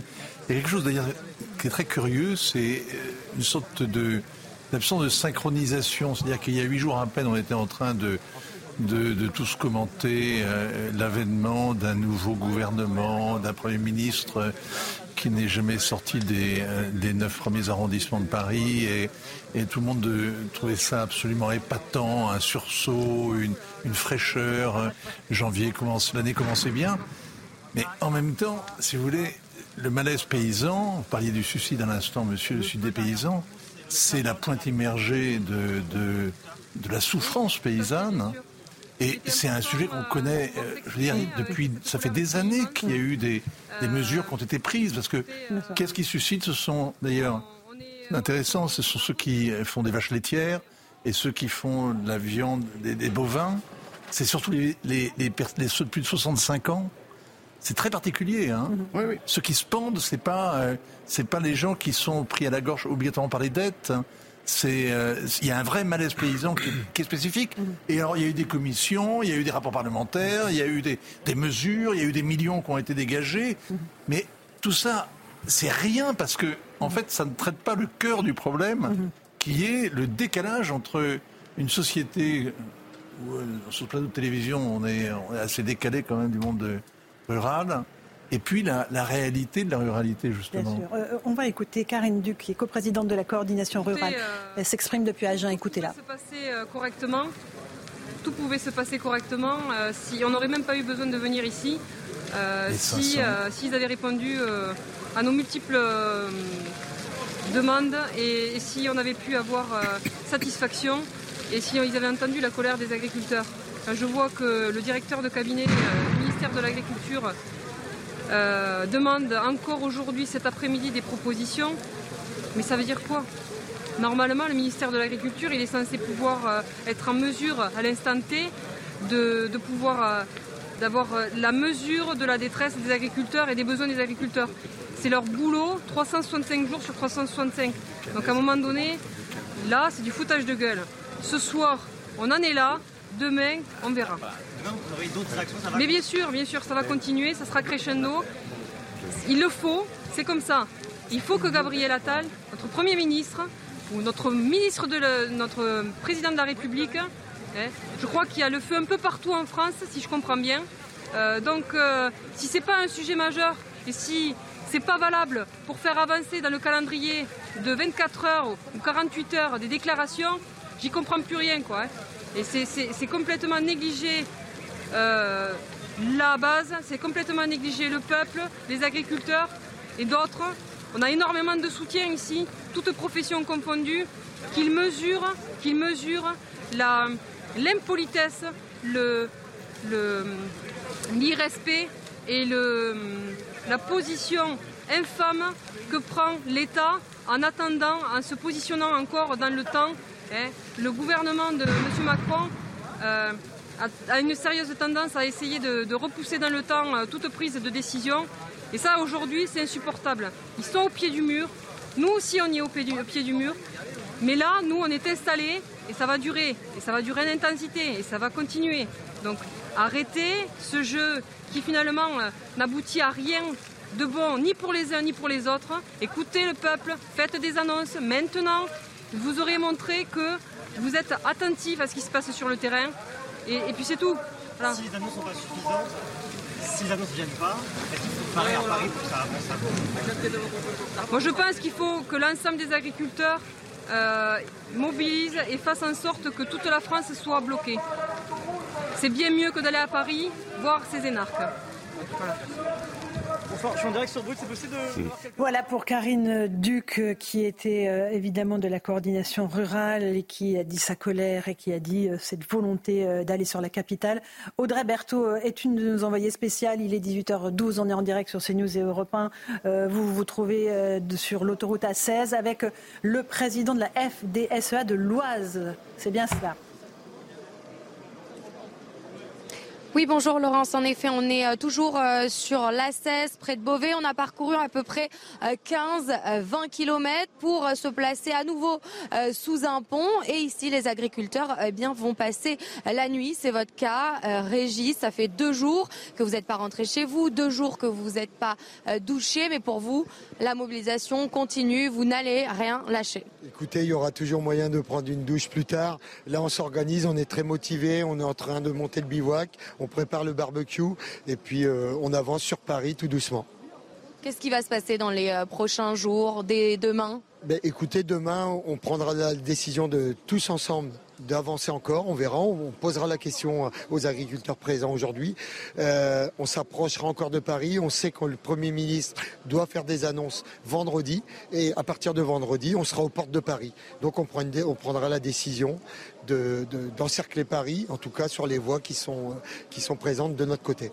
Qu'est-ce que vous attendez concrètement ben, Écoutez, des annonces euh, fortes. Il nous faut des actes, euh, forts qui arrivent sur nos exploitations. Il nous faut des engagements euh, par rapport à l'Europe à long terme. On sait qu'il y a des choses qui peuvent être prises très très rapidement, des mesures prises rapidement, mais il y a aussi d'autres mesures qui seront plus longues à prendre quand il faut aller négocier avec l'Europe, quand il faut discuter avec eux. Merci euh, beaucoup et bon courage. Et voilà, ici, euh, sur la 16, les agriculteurs sont euh, déterminés pour aller jusqu'au bout, c'est-à-dire Paris. Merci beaucoup Audrey Berthaud. Florian Paume qui se trouvait sur l'autoroute A16, Louis Dragnel. On, voit qu'il y a une forme de, de convergence des colères et que il y a les agriculteurs, euh, mais il y a aussi euh, parfois euh, les taxis, il y a parfois quelques gilets jaunes aussi qui reviennent, même si les paysans, les paysans ne veulent pas qu'on les confonde avec les gilets jaunes, mais n'empêche que leur mouvement peut agréger. Et puis en Bretagne, pour l'instant c'est uniquement en Bretagne, il y a le lien éleveur, pêcheur, agriculteur puisqu'il y a une autre, pour une autre thématique, une autre problématique qui concerne les pêcheurs. et donc, ils doivent rester à quai pendant un mois. Ils doivent rester à quai pendant au moins un mois. Donc ils sont indemnisés à hauteur de 80% de normalement leur chiffre d'affaires. Et ça les, pour euh, préserver la, la, survie des, dauphins dans le golfe de Gascogne. Euh, d'autant qu'il y, a beaucoup trop de dauphins. Globalement, les, pêcheurs n'aiment pas pêcher des dauphins. Euh, c'est un autre sujet. mais ce qui est intéressant, c'est que chaque jour qui passe, chaque heure qui passe, on voit que le mouvement est en train de prendre de l'ampleur. Et donc, il est urgentissime que Gabriel Attal, ce que, disent tous les, agriculteurs qu'on écoute depuis tout à l'heure, euh, en fait, ils attendent maintenant des annonces. Et je pense qu'il faut arrêter de concerter. Euh, maintenant, euh, je crois que le, diagnostic est assez clair. il y a des choses même précises, parce qu'on entend aussi depuis deux jours que les revendications sont très hétérogènes. Je crois que sur le GNR, par exemple, c'est une revendication euh, qui est claire et qui est partagée par tous. Euh, je crois que sur le, tout ce qu'on vous impose en termes de normes environnementales, sur la non-utilisation des pesticides, sur le, glyphosate, tout ça, c'est des choses aussi qui reviennent. Mm. Sur les accords de libre-échange, ça, c'est quelque chose qui revient et qui est commun euh, partout. je pense à la question aussi des bassines. Et ça, c'est des choses sur lesquelles le gouvernement français a des leviers. Gabriel Attal peut agir sur ces éléments-là. Et ça, ça peut être des mesures de court terme. On n'est pas obligé d'attendre des choses chose euh, incroyable de la part de Bruxelles. Mais encore une fois, euh, le sujet va être très politique puisque les annonces que les, agriculteurs attendent du gouvernement se heurtent euh, au vote, au projet politique européen d'Emmanuel Macron. On voit qu'il y a le début d'une entorse, hein, parce que j'écoutais ce matin la, porte-parole du gouvernement qui disait qu'elle était attachée à la préservation de l'exception agricole française. Donc si on considère qu'il y a une exception agricole française, eh ce n'est pas tout à fait conforme au vote euh, du groupe Renew, qui sont les parlementaires euh, macronistes à Bruxelles. Qui ont voté aujourd'hui même un accord de libre-échange avec le Chili. Monsieur Mougenot, qui va nous amener 9000 tonnes supplémentaires de poulet, de, de porc, etc. ça encore, c'est de la concurrence déloyale pour vous, les agriculteurs. Vous, vous le voyez bien, le GNR, c'était déjà la goutte de trop. Là, le sentiment de ras-le-bol, il, il est perceptible. On n'en peut plus. Qu'est-ce que vous voulez faire de plus? Alors, euh, effectivement, le gouvernement, euh, il ne faut pas de Grenelle, il ne faut pas euh, d'accord, il ne faut pas de, réception, de, de grandes messes, de Ségur de l'agriculture. Il faut des actes. il faut des actes très rapidement, vous l'avez dit. Et je pense que vous l'avez dit une fois de plus, la question du GNR, c'est stop à cet impôt supplémentaire. La question du moratoire sur cette forme d'inquisition permanente dans nos fermes, évidemment. Et la question d'une réflexion sur la transmission pour conserver euh, des fermes à, dimension familiale pour éviter cette financiarisation. Et à un moment donné, un chef c'est fait pour chefer. Donc vous allez à Bruxelles et vous défendez la position pour défendre les Français. Parce qu'une Union européenne, on est à quelques mois des élections européennes, où on n'est pas capable de défendre les intérêts français à Bruxelles, je veux dire qu'on n'est pas capable de défendre les intérêts français dans le monde. Mhm. Et aujourd'hui, demain, on va être obligé d'importer notre propre alimentation. Là où Sully disait que labourage et pâturage sont les deux mamelles de la France. Notre pays en est réduit à ça. Importer notre propre alimentation, nous la France. Vincent Hervouette, est-ce qu'on peut retrouver notre souveraineté alimentaire ou est-ce qu'elle est désormais dans les mains de l'Europe? Ah mais c'est plus grave que ça. Vous pouvez effectivement faire l'histoire de la PAC et voir à quel point de, on, a, on a peu à peu reculé. C'était quand même le deal fondamental au début de la construction européenne. Mais simplement que ça. La semaine dernière, le ministre des Affaires étrangères français était à Kiev, son premier déplacement à l'étranger. Monsieur Séjourné. Alors qu'il venait juste d'être nommé, Monsieur Séjourné. Qu'est-ce qu'il a dit? Il a dit que l'Ukraine était la priorité de la politique étrangère de la France. Donc, l'Ukraine, c'est quoi? Eh bien, c'est l'ouverture, c'est l'acceptation de l'Ukraine qui a obtenu le statut de candidat, qui va obtenir le statut de candidat à l'adhésion à l'Union européenne. Ukraine, 40 millions d'habitants, grande puissance céréalière. C'est quoi la conséquence de son, de son, de son adhésion future à l'Union européenne? Eh bien, c'est l'importation de céréales, c'est 20% de bénéfices en moins à l'hectare pour les producteurs français. Le calcul a été fait, c'est 20% en moins.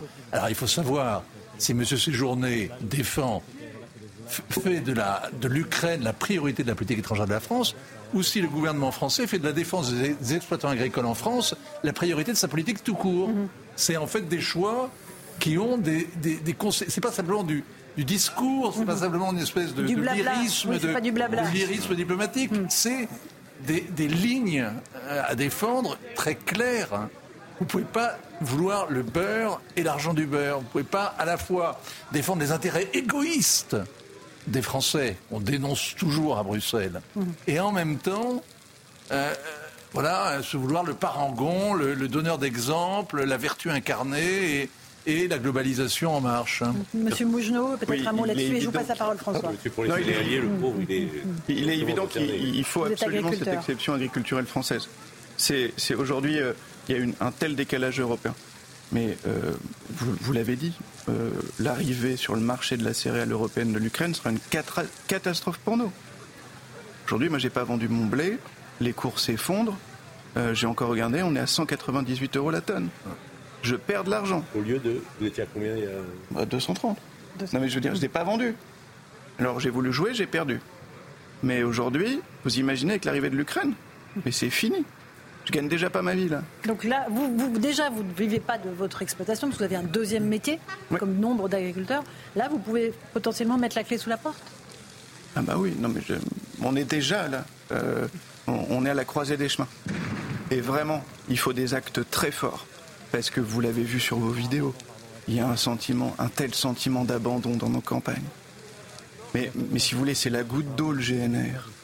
Vous l'avez dit avec l'accord de libre-échange avec le Chili pour les ailes. Mais, je veux dire, en deux ans, j'ai été cambriolé trois fois à la campagne. Vous ajoutez à ça le fait de ne pas gagner sa vie, de devoir se mettre au milieu de la cour pour pouvoir téléphoner parce qu'on n'a pas de réseau. Un tel sentiment d'abandon, de ne pas être reçu par le préfet, qu'on vous dise qu'on attend les directives nationales du Premier ministre. Mais à un moment donné, il faut des actes forts, là. Parce que nous sommes vraiment à la croisée des chemins. François Pupponi. Moi, malheureusement, je ne vais pas vous, vous décourager, mais j'ai le sentiment que les dés sont jetés. Ce modèle agricole, on l'a voulu, le libre-échange, et on va arriver à une situation qui est surréaliste. Pour les populations qui n'ont pas les moyens d'acheter, ben, ils achèteront des produits euh, avec des pesticides qui viennent d'ailleurs pas trop chers, parce que ça sera là. Et puis ceux qui ont les moyens, pour pas dire les bobos, ils auront des petits agriculteurs locaux qui vendront du bio. Voilà. Et c'est le modèle qu'on est en train d'inventer. Et, on voit bien que certains y veulent aller, parce qu'en plus, vous pouvez rajouter que euh, certains écolos vous font passer pour des tortionnaires des animaux, des pollueurs, et donc, euh, en fait, ce que vous faites, parce qu'après, bientôt, vous empêchez de manger de la viande aussi. Y a tout le réseau Kids Vegan qui nous explique qu'il faut arrêter tout ça. Il nous a même expliqué que les vaches, ça polluait. donc on voit bien que ce modèle-là de société, on, l'a voulu assumer. Malheureusement, c'est vous qui êtes victime de tout ça, mais qu'on est à la fin d'un processus. Et je répète, moi, je, vois, je ne comprends pas trop que le Premier ministre prenne autant de temps. Et je crains qu'il prenne autant de temps parce qu'il n'a pas de réponse très concrète à apporter et qui savent très bien que s'ils n'éteignent pas l'incendie vendredi, j'aurais pu le faire avant, ils ne savent pas où ça va. Donc les réponses... C'est pas déjà trop tard vendredi, François ah, Vendredi, ben, vendredi. Si les agriculteurs montent sur Paris, vous ben, imaginez demain, oui, puis vendredi, il faut faire des annonces fortes. Et j'ai peur qu'ils ne puissent pas les faire. Il n'y a pas de quoi faire des annonces fortes. J'en crois les jeunes du pendant, JDD Pendant la, crise des Gilets jaunes, je comprends hein, l'agriculteur qui ne veut pas qu'on les compare, mais euh, le 17 novembre, date du début du mouvement, les revendications sont les mêmes. Après, évidemment, il y a une caricature de mouvement qu'on ne reconnaît plus, mais euh, au, début de la crise des Gilets jaunes, souvenez-vous, on a attendu, je crois, deux ou trois semaines qu'Emmanuel Macron prenne la parole, et on était sur une hausse de, des taxes sur le carburant, et son premier discours, il le fait sur l'écologie et la transition écologique. C'est-à-dire, il répond exactement à l'inverse. Donc moi, je suis d'accord avec François Pupponi. Ce modèle, il a été choisi. Nos élites ont envie de nous y emmener. Elles, en sont très heureuses. Et euh, finalement, vous êtes le prix à payer. Je suis désolé de vous le dire comme ça. Le prix à payer ou le, dommage collatéral de, ce choix. Euh, pourquoi Je suis d'accord avec euh, avec ce que vient de dire mon voisin François Pupponi. Pourquoi Gabriel Attal ne répond pas? C'est parce que la réponse, il ne l'a pas. Ou plus exactement, la réponse, si on traduit ce que vous venez de dire et ce que disent tous vos camarades et tous les agriculteurs qu'on entend maintenant depuis plusieurs jours c'est la rupture avec trois dogmes qui sont des dogmes fondateurs du macronisme et même en fait fondateurs de nos élites. Mm. C'est le libre-échange, le marché va tout réguler, mm. vous allez voir, ça va très bien s'administrer, ça va être formidable. On constate qu'en réalité, non, on a besoin de le cadrer et notamment de faire du protectionnisme et de la préférence nationale. L'exception agriculturelle, l'expression de fait rire parce qu'on a l'exception culturelle, c'est une préférence nationale. Ça fait hurler tout le monde, mais c'est le cas. On a besoin de ça. Deuxièmement, le dogme européen, là, pour Emmanuel Macron, c'est très important. On constate, on a écouté tout à l'heure quelqu'un qui était en direct sur place, qui sont les gens de la Commission européenne pour décider. Enfin bref, c'est très révoltant. Et le dogme écologique, qui est un choix qui a été fait et qui a été réaffirmé plusieurs fois par le président de la République mhm. pour plaire à une forme d'élite culturelle française mhm. au détriment des gens qui vivent vraiment là-dedans. Vincent Herouet, je vois réagir. Oui, parce que le, pacte vert pour euh, la neutralité carbone, euh, c'est une espèce de grande utopie européenne, c'est vrai. Cette espèce d'horizon, c'est qu'en 2050, l'Europe soit le continent exemplaire, le premier à atteindre la neutralité carbone. Le coût humain et les conséquences en cascade d'un choix pareil. Alors là, on a vu, il y a 75 textes législatifs qui doivent arriver, mais c'est le début, parce que la réalité, c'est effectivement le, démembrement, si j'ose dire, euh, de toute la politique agricole qui a été menée, productiviste, etc., depuis, euh, depuis des décennies, en fait, hein. depuis, depuis 60 ans. Il est 18h25, on est en direct sur CNews et sur Europe 1 avec toujours cette situation très tendue à Agen où les agriculteurs ont enflammé des pneus devant la façade de la préfecture, une façade qui a été maculée de lisier. Ils se disent prêts à rester longtemps, à bloquer, à se diriger vers Paris. Euh, on va rejoindre cette fois tout près de Lyon Olivier Madigné qui se trouve euh, sur un blocage sur l'autoroute. Pareil de votre côté, la situation est simple Olivier, les veulent bloquer la ville de Lyon. Oui, absolument. Ils ont décidé de frapper un euh, grand coup. Ce soir, c'est toute l'agglomération lyonnaise euh, qui est complètement euh, paralysée. Il faut dire que les agriculteurs ont choisi de bloquer deux axes stratégiques. D'abord au sud, le, le, prolongement de l'autoroute A7 au niveau de Givors. Là, c'est bloqué dans les deux sens. Et au nord, où nous sommes actuellement, la 6, le prolongement de la 6 est totalement bloqué là aussi dans, dans les deux sens. Donc il il est impossible de venir à Lyon du nord et d'arriver à Lyon depuis le sud de l'agglomération. Vous voyez sur les images, les agriculteurs se sont installés pour passer la nuit. Un barnum a été déployé, un feu va être allumé. Ils sont extrêmement déterminés. Une soixantaine de tracteurs ont été positionnés à l'endroit où je me trouve et ce mouvement devrait prendre fin demain en milieu de journée. Merci Olivier Madinier. On dit plex de Limonest dans le Rhône et quand on regarde la carte, il y a des blocages absolument partout. Calais, Saint-Malo, Rennes, Beauvais, Strasbourg, Orléans, Bourges. Euh, Guéret, Clermont-Ferrand, Boulazac, Bordeaux, Bayonne, toute la carte de France désormais, euh, qui était euh, honnêtement clairsemée en début de semaine, Monsieur Mougenot. Ça y est, elle, est en train de se remplir et on, a le sentiment que les agriculteurs osent sortir de leurs exploitations, osent faire entendre leur voix. Oui, il y a un tel ras-le-bol qu'il faut absolument que le Premier ministre prenne des décisions, des actes forts mhm. et, absolument annoncer des mesures que tout le monde veut entendre et, vraiment stop sur le GNR. Ça, c'était la goutte qui a fait déborder le vase. Mais là, il faut, il faut aussi prendre une mesure euh, forte. C'est aller à Bruxelles. C'est aller à Bruxelles et, et, défendre une autre vision de l'agriculture. Alors, euh, il y a deux choix. Soit on prend des décisions tout de suite euh, pour nous dire les choses et, et vraiment agir avec des actes, pas de Ségur, pas de Grenelle de l'agriculture, pas d'état généraux de l'agriculture, mais des actes forts et, vraiment aller défendre la France à Bruxelles. Parce que si un pays peut plus se nourrir avec sa propre alimentation, c'est plus un pays. Louis non, je pense que vous allez être déçu en fait. Parce que personne n'ira. Enfin, c'est malheureux, mais je ne vois pas le gouvernement d'Emmanuel Macron aller défendre ce que vous demandez à Bruxelles, euh, parce que ça entraverait totalement le projet politique d'Emmanuel Macron. Je pense qu'ils vont essayer de faire du, en même temps, encore une fois, euh, qui évidemment ne satisfera personne. Euh, ne satisfera même pas les, écologistes qui font partie, euh, notamment à Bruxelles, de leur majorité.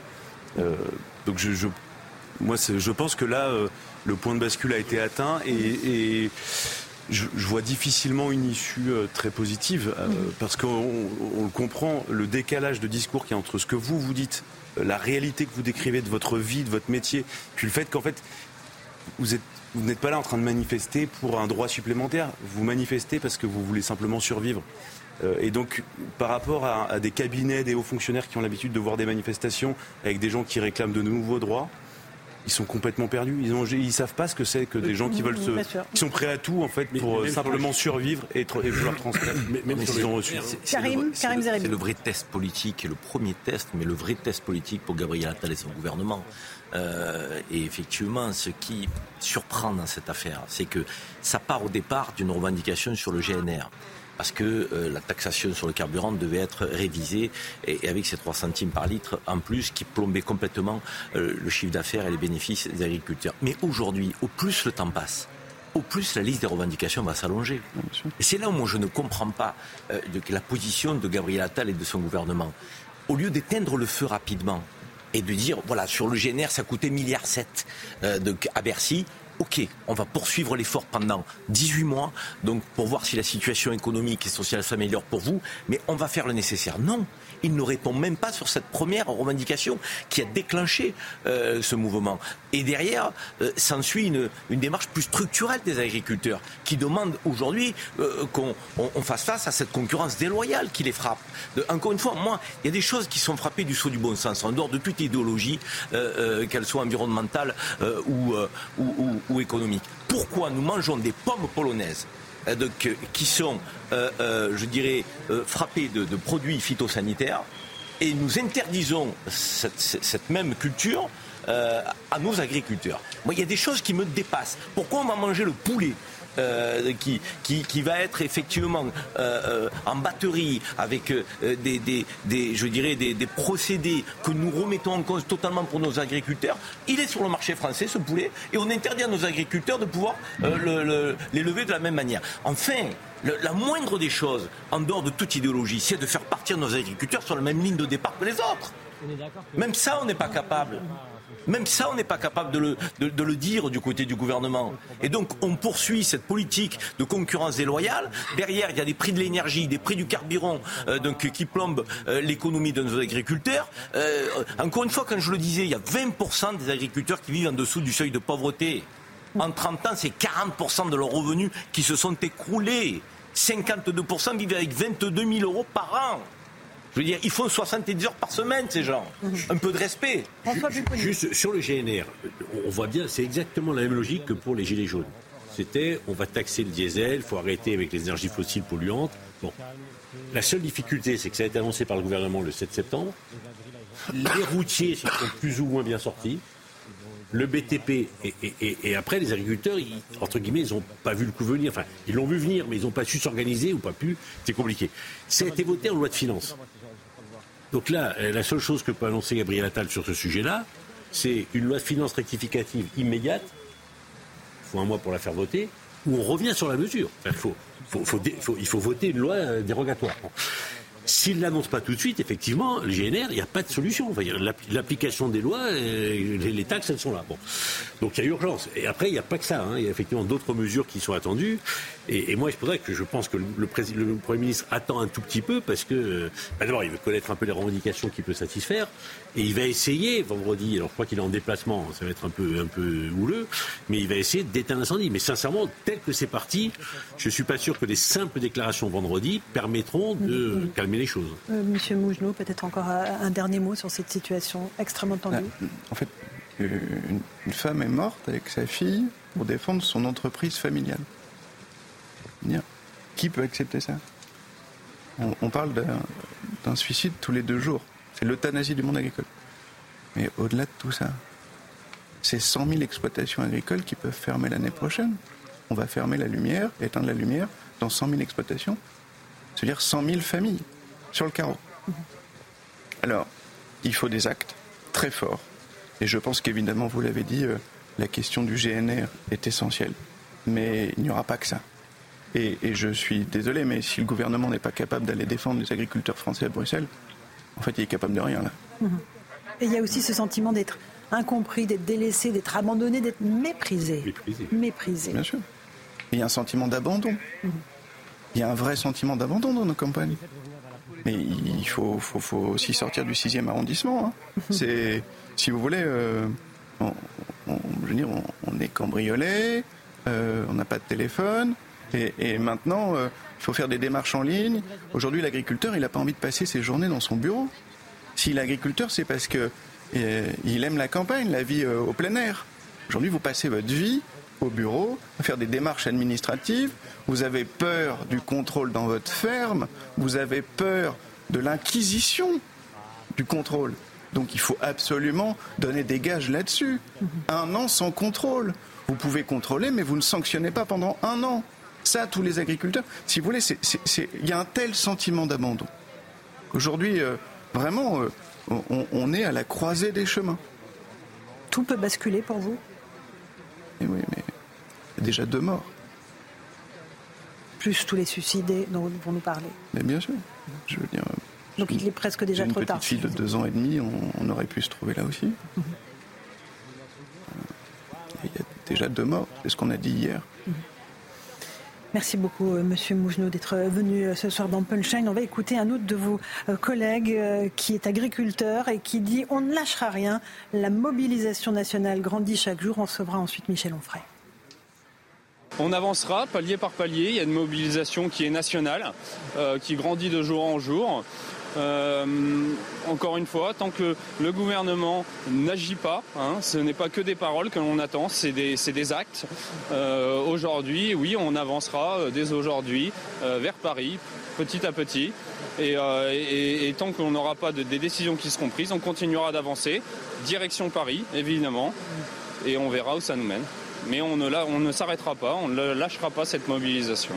Voilà, on ne lâchera pas cette mobilisation. Euh, Michel Onfray, bonsoir. Bonsoir. Merci d'être avec nous, euh, philosophe. Bien sûr, euh, on, est évidemment au cœur de cette actualité, cette grande colère des paysans, cet sentiment d'abandon qu'ils nous disent, ces, mots qui sortent. on a l'impression que personne ne les a écoutés depuis des années. Comment est-ce que vous vivez cette crise des agriculteurs? D'abord, moi, je suis fils d'ouvrier agricole. Ouvrier agricole, c'est-à-dire mon père n'était pas propriétaire. Il possédait, juste sa force de travail. Et je connais le, travail. Je sais ce que ça signifie, je sais ce que ça veut dire euh, être au quotidien dans, la campagne, avoir des animaux, c'est-à-dire travailler tout le temps, en permanence. Et puis avoir un maître, un patron, c'est la nature. qui décide du jour au lendemain que vous allez être ruiné parce que la grêle, par exemple, va supprimer des mmh. cultures, etc., etc. Une espèce de grande précarité et un assistanat de la paysannerie, une partie du moins. Il y a les grands céréaliers qui, eux, n'ont pas de problème d'argent. Tous ces gens qui, qui s'arrangent bien de, de l'Europe et des chèques qu'on leur donne puisque finalement les chèques sont donnés en fonction de ce que vous possédez, que ce soit la tête de bétail ou l'hectare. et puis de l'autre côté, des gens qui parlent de dignité.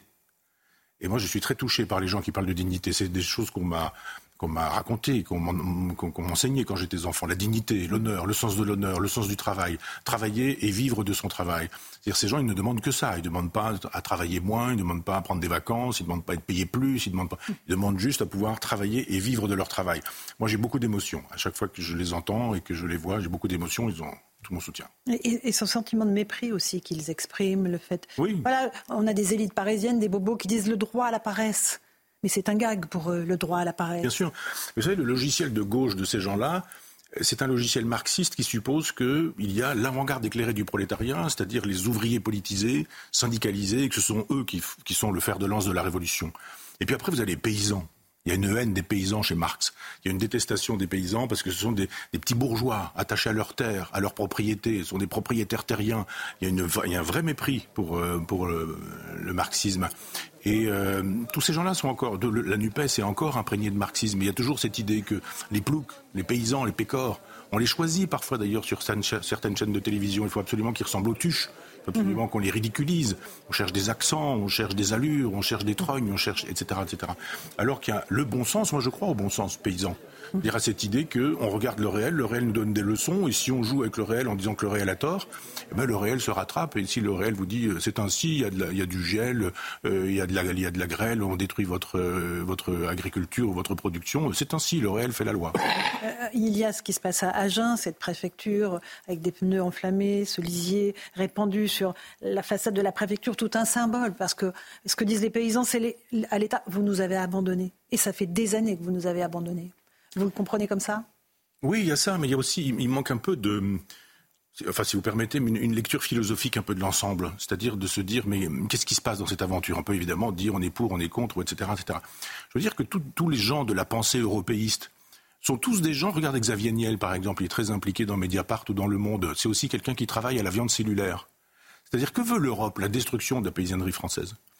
Que veut le libéralisme? C'est effectivement faire de telle sorte qu'on puisse industrialiser la, production alimentaire. C'est-à-dire qu'il faut en finir avec les campagnes, avec les terroirs, avec l'enracinement, avec la terre qui elle ment tout le temps, etc. Et on vous dit, mais on prend, on prend des cultures cellulaires aujourd'hui. Vous prenez une cellule, cellule souche, et puis vous la faites grandir, vous faites une tumeur, on appelle ça un beefsteak c'est de la viande cellulaire. Et vous avez toute l'idéologie des écologistes euh, qui, nous disent mais vous êtes contre la souffrance animale, bien sûr. Eh ben, évidemment, on est contre la souffrance animale. Eh bien, on a la possibilité de vous faire des beefsteaks sans faire souffrir des animaux. Donnez ça à l'industrie. L'industrie sait faire. Et on n'a pas besoin de paysans. On n'a pas besoin de ploucs, on n'a pas besoin de ces terriens qui sont des demeurés, qui sont des ruraux. Euh, laissez faire l'industrie. Et quand on aura l'industrie, ce sera formidable. On pourra produire, alors avec du matériel qui coûte très cher et qui en plus pollue considérablement les ordinateurs, les centrifugeuses, les frigidaires, les congélations, etc. Alors là, il n'y a pas de problème. Ça ne dégage pas de pollution, ce genre de choses. Et on nous dit, mais c'est ça l'avenir. Donc l'avenir, c'est l'éradication de cette paysannerie. La meilleure façon d'éradiquer cette paysannerie, c'est de dire priorité internationale priorité internationale. Aller chercher la viande euh, dans l'Amérique du Sud, c'est beaucoup mieux que de sauver des agriculteurs. Ils se pendent, oh là là, c'est formidable, euh, le, courage de ces gens-là, etc. Il y a une espèce de fausse compassion, une fausse empathie. Tous les gens qui ont défendu Maastricht et la politique qui est derrière ça défendent les pendaisons des paysans qui, eux, sont ruinés par cette idéologie-là industrialiser l'alimentation, euh, garder cette espèce de, truc débile des véganes ou des, ou des végétariens qui vous expliquent qu'il y a du steak euh, vegan ou qu'il y a du lait de soja. Mais non, si on n'aime pas la viande, il n'y a pas de steak de soja, il n'y a pas de, a pas de lait de soja non plus. Arrêtez de, parler de, fromage vegan ou arrêtez de parler de foie, de, faux gras pour ne pas parler du foie gras, etc., etc. C'est-à-dire que on utilise les gens avec euh, avec l'empathie en leur disant vous ne voulez pas de la souffrance animale, mais vous avez quand même envie de manger une entrecôte. Laissez faire l'industrie qui, à partir de cellules qui vont proliférer, ça s'appelle des tumeurs. Hein. On vous demande de manger du cancer quand on vous fabrique de la viande euh, cellulaire. Et c'est ça qu'il y a derrière le projet. Le projet, c'est ça.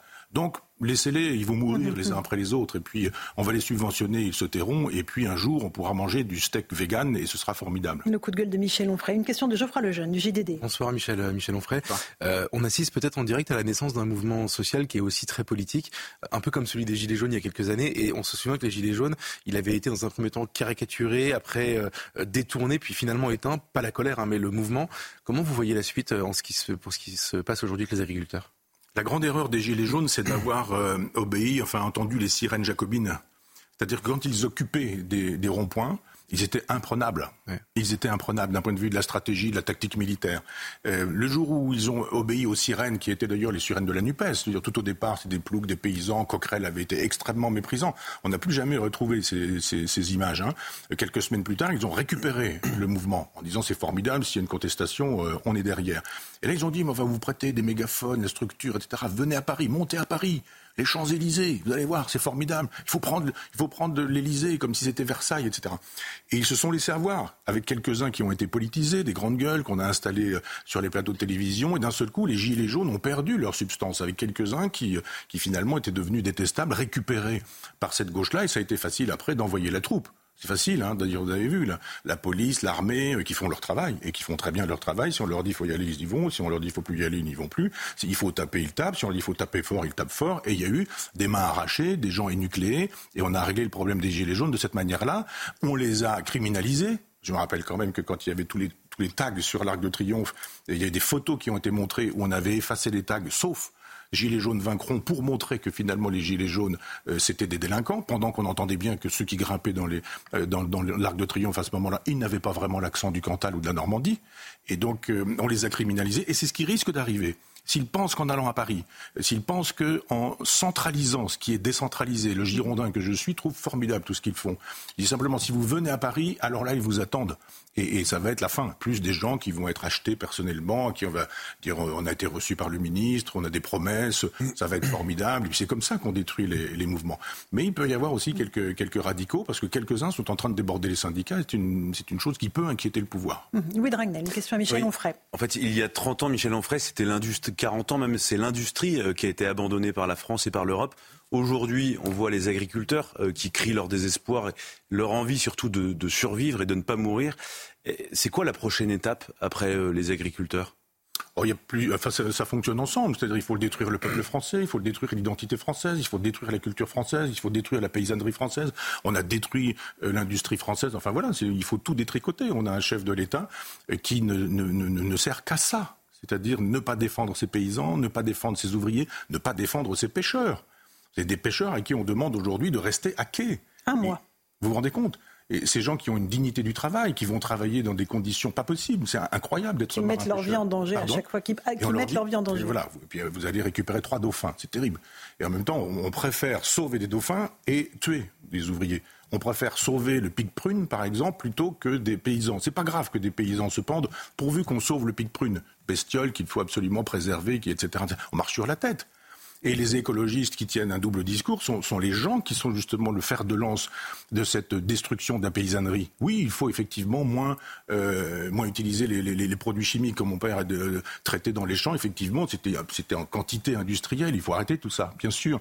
Les insectes ont disparu, puisque les insectes ont disparu, les fleurs aussi. Puis il n'y a plus de pollinisation, puis il n'y a plus d'abeilles, donc il n'y a plus non plus de la chaîne alimentaire est détruite, donc vous n'avez plus de gibier. Ce sont du gibier qui sont fabriqués, qu'on balance dans les pieds des chasseurs, et on dit c'est l'ouverture de la chasse, vous allez pouvoir tuer faisans. Ils, ça- ils ont, ils ont jamais vu euh, la nature euh, telle qu'elle est. C'est ça la destruction. Donc on a commencé en disant à faire du remembrement, puis après euh, il, va falloir euh, rentabiliser euh, les productions, puis après on dit mais il y, a- plein de choses à faire pour que votre blé, le- les rendements à l'hectare soient supérieurs. Alors évidemment d'un seul coup il n'y a plus de coquelicots, il n'y a plus de bleuets, mais il n'y a plus non plus d'insectes, donc il n'y a plus d'oiseaux, il n'y a plus rien de tout ça. Donc évidemment il faut, les paysans savent ça très bien, ils le savent très bien qu'ils ont été les complices de ça. Et mon père à la fin de son existence, il est mort à 89 ans, il me disait mais on nous a fait faire des choses, on a détruit la nature. Mais c'est quoi ça? C'est la politique américaine de la libération. Quand les Américains sont arrivés 6 juin 44, ils ont amené des farmals, le fameux plan Marshall. On appelait ces les tracteurs, on les appelait des Marshalls. Et c'est plus tard que j'ai compris comme enfant qu'il a, il a fallu détruire la paysannerie à l'ancienne. Et cette paysannerie à, à l'ancienne, on l'a transformée par de la de l'industrie, et par de la mécanique. C'est-à-dire que mes grands-parents qui étaient maréchaux ferrants, eh bien, euh, eux, ça n'a pas été le cas, mais ils sont devenus mécaniciens agricoles. Et puis ils se sont mis à réparer des tracteurs, et puis voilà. Et puis après, les, les paysans, ils ont, ils ont été obligés de s'endetter. Ça coûte cher un tracteur, euh, ça coûte cher une moissonneuse-batteuse, ça coûte cher tout le matériel agricole. Donc ils s'endettent. Les banques disent, mais on vous prête de l'argent, il n'y a aucun problème. Et à un moment donné, ils disent, il va falloir nous, nous, nous, payer. Et ils ne peuvent plus. Voilà pourquoi ils se pendent, parce qu'ils sont endettés. C'est-à-dire que la, la, la, la, France ne soutient pas la paysannerie. Et la France, les gens qui, enfin, l'État français quand il est gouverné par des maastrichtiens, disons-le plutôt comme ça.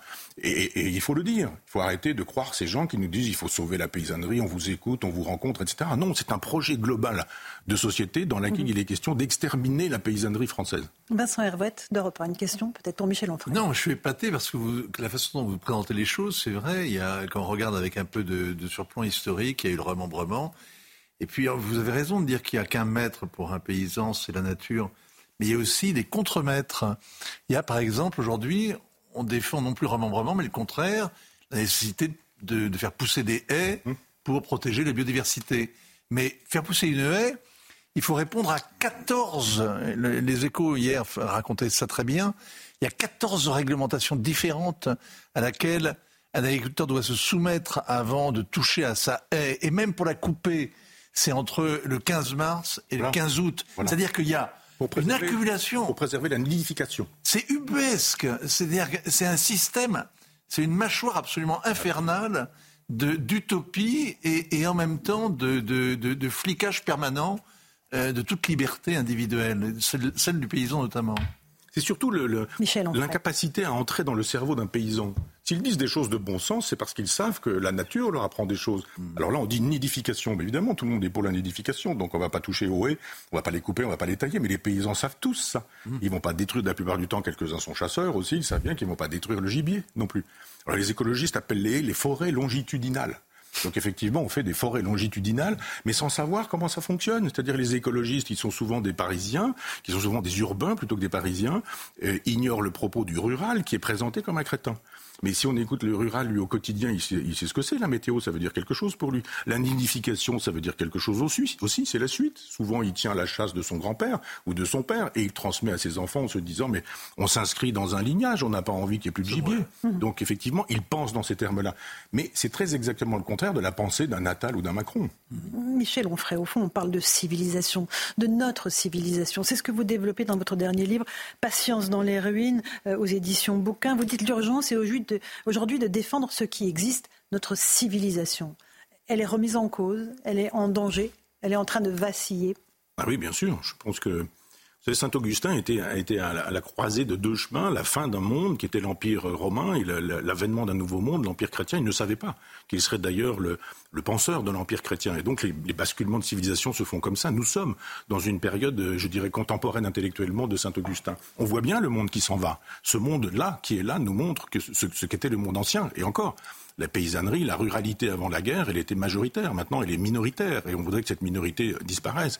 Et, je crois que le, monde qui advient, je vais raconter ça dans le fétiche et la marchandise, mais c'est un monde effectivement dans lequel il y aura euh, une, forte puissance donnée à la, mécanique, à l'industrie, à la chimie, euh, à tout ce qui est aujourd'hui euh, informatique. Tout ça va, va fonctionner de cette manière-là. Il s'agit, Elon Musk nous l'a dit, de quitter cette terre qui va devenir inhabitable. Et, il est sérieux quand il le dit, parce que de fait, ça va avoir lieu le réchauffement. Pour aller sur Mars, sur la Lune, soit, dans des, soit dans des vaisseaux spatiaux qui mm. permettront de, de, de, fonctionner euh, de manière autonome. Et là, vous faites comment si vous voulez du lait ou de la viande dans, une, dans un vaisseau spatial? Eh bien, on vous dit, il n'y a pas de problème, vous emmenez une espèce de banque de cellules, et puis vous allez faire proliférer ces cellules, et puis on va, euh, apprenez ces choses-là. Je suis venu en train tout à l'heure, il y avait une petite fille, l'âge de ma petite fille, à peu près 3-4 ans, enfin ma petite fille a 4-5 ans, mais euh, elle était déjà en train de jouer avec le téléphone portable de sa mère, et je voyais la dextérité, je me disais, le cerveau qui est en train de se fabriquer est un cerveau numérique. Et je pense qu'à un moment donné, on lui dira qu'il y a une, nourriture numérique et que jadis, on faisait souffrir les animaux, qu'on mangeait des animaux qui étaient vivants, que c'était quand même terrible. Et là, on dit, mais tu peux manger ton steak, il, il, il, ne procède d'aucune souffrance animale. Et je pense qu'il faut écouter Elon Musk, parce que c'est lui qui nous dit un peu ce que sera cette civilisation vers laquelle nous nous dirigeons. Vous allez plus loin dans ce livre, vous dites qu'il faut défendre la civilisation judéo-chrétienne. Vous dites, je suis du côté des chrétiens qu'on persécute. Expliquez-nous. Oui, parce que les civilisations sont vivantes, c'est-à-dire que, euh, enfin, tout le monde le sait, mais personne ne veut en, convenir. Tout le monde connaît les pyramides en Égypte, tout le monde connaît les alignements de Karnak, tout le monde connaît l'acropole euh, à Athènes ou le forum à Rome et les cathédrales de, l'Europe. Donc on sait très bien que, les cathédrales sont toujours dans une civilisation vivante, je dirais, mais toutes ces civilisations précédentes, elles sont mortes.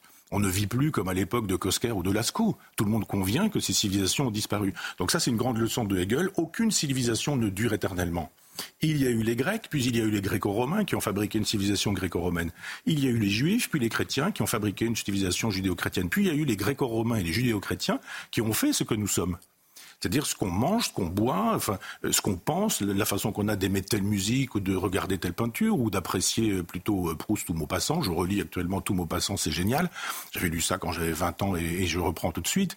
Et, ça, fabrique une civilisation. Le statut des femmes, la possibilité de se maquiller, de porter des jupes, d'être. De, alors, je ne suis pas pour la civilisation des terrasses, en, imaginant que quand je bois une bière, je, je résiste à, l'islamisme, ce genre de choses. Ça, ça m'a paru un peu court à une époque. Mais c'est toute une civilisation qui est en train de disparaître. Il y avait jadis le respect, le dialogue, l'échange. Je me rappelle, moi, jeune, jeune homme, d'avoir vu Bernard-Henri Lévy, par exemple, dans l'émission de Bernard Pivot avec euh, Maurice Bardèche, grand collaborateur, enfin collaborateur notoire. C'était possible à l'époque que BHL et Bardèche se parlent, s'écoutent, s'entendent. C'est plus possible aujourd'hui. Il n'y a plus de dialogue possible. C'est fini. Ben, vous savez bien, vous qui faites à CNews des, des, euh, des, dialogues, qui rendaient possible des dialogues, vous voyez les problèmes de gens qui vous disent qu'au nom de la tolérance et de la liberté d'expression, ils ne veulent pas de ces dialogues.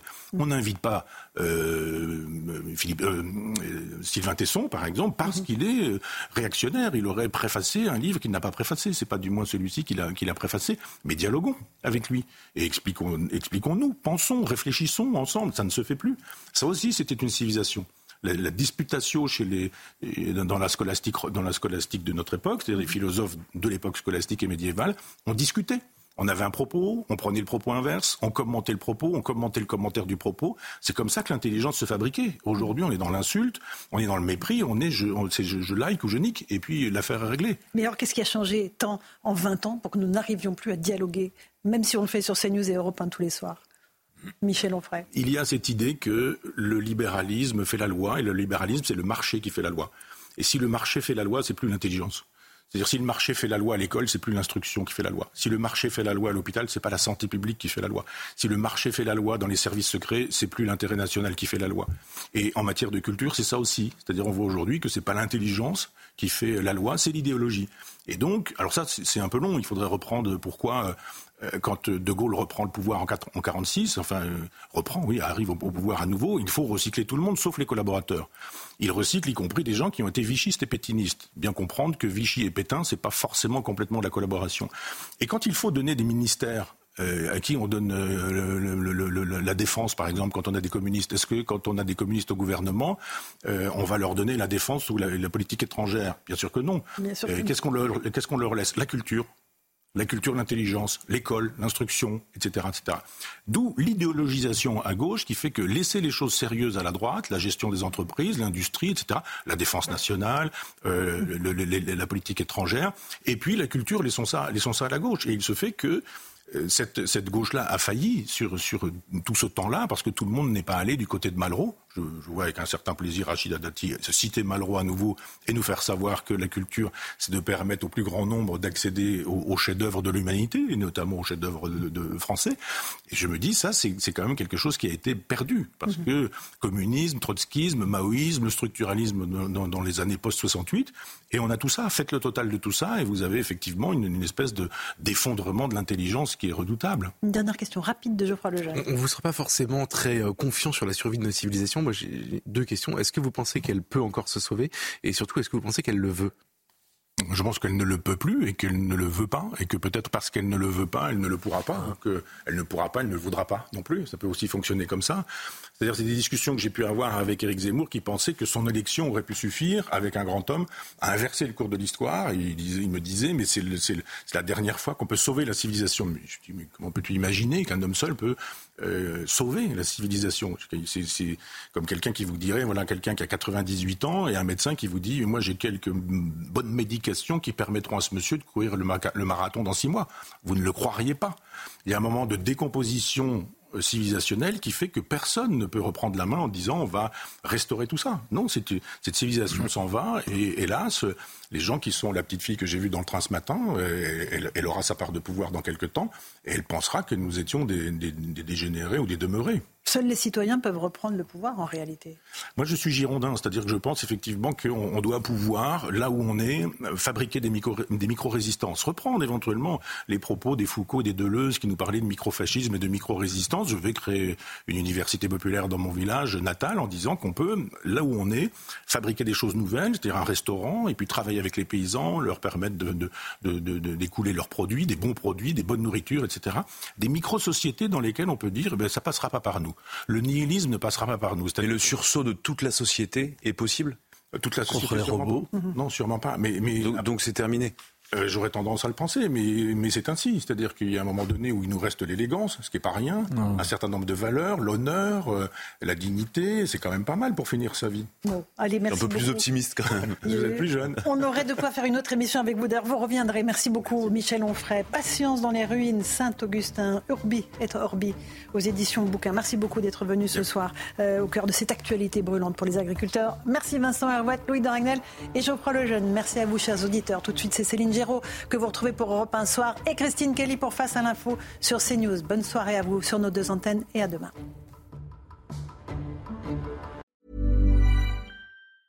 Even when we're on a budget, we still deserve nice things.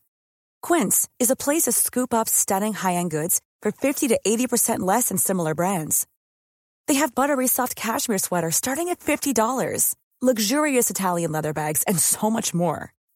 Plus, Quince only works with factories that use safe, ethical, and responsible manufacturing. Get the high-end goods you'll love without the high price tag with Quince. Go to quince.com/style for free shipping and 365-day returns.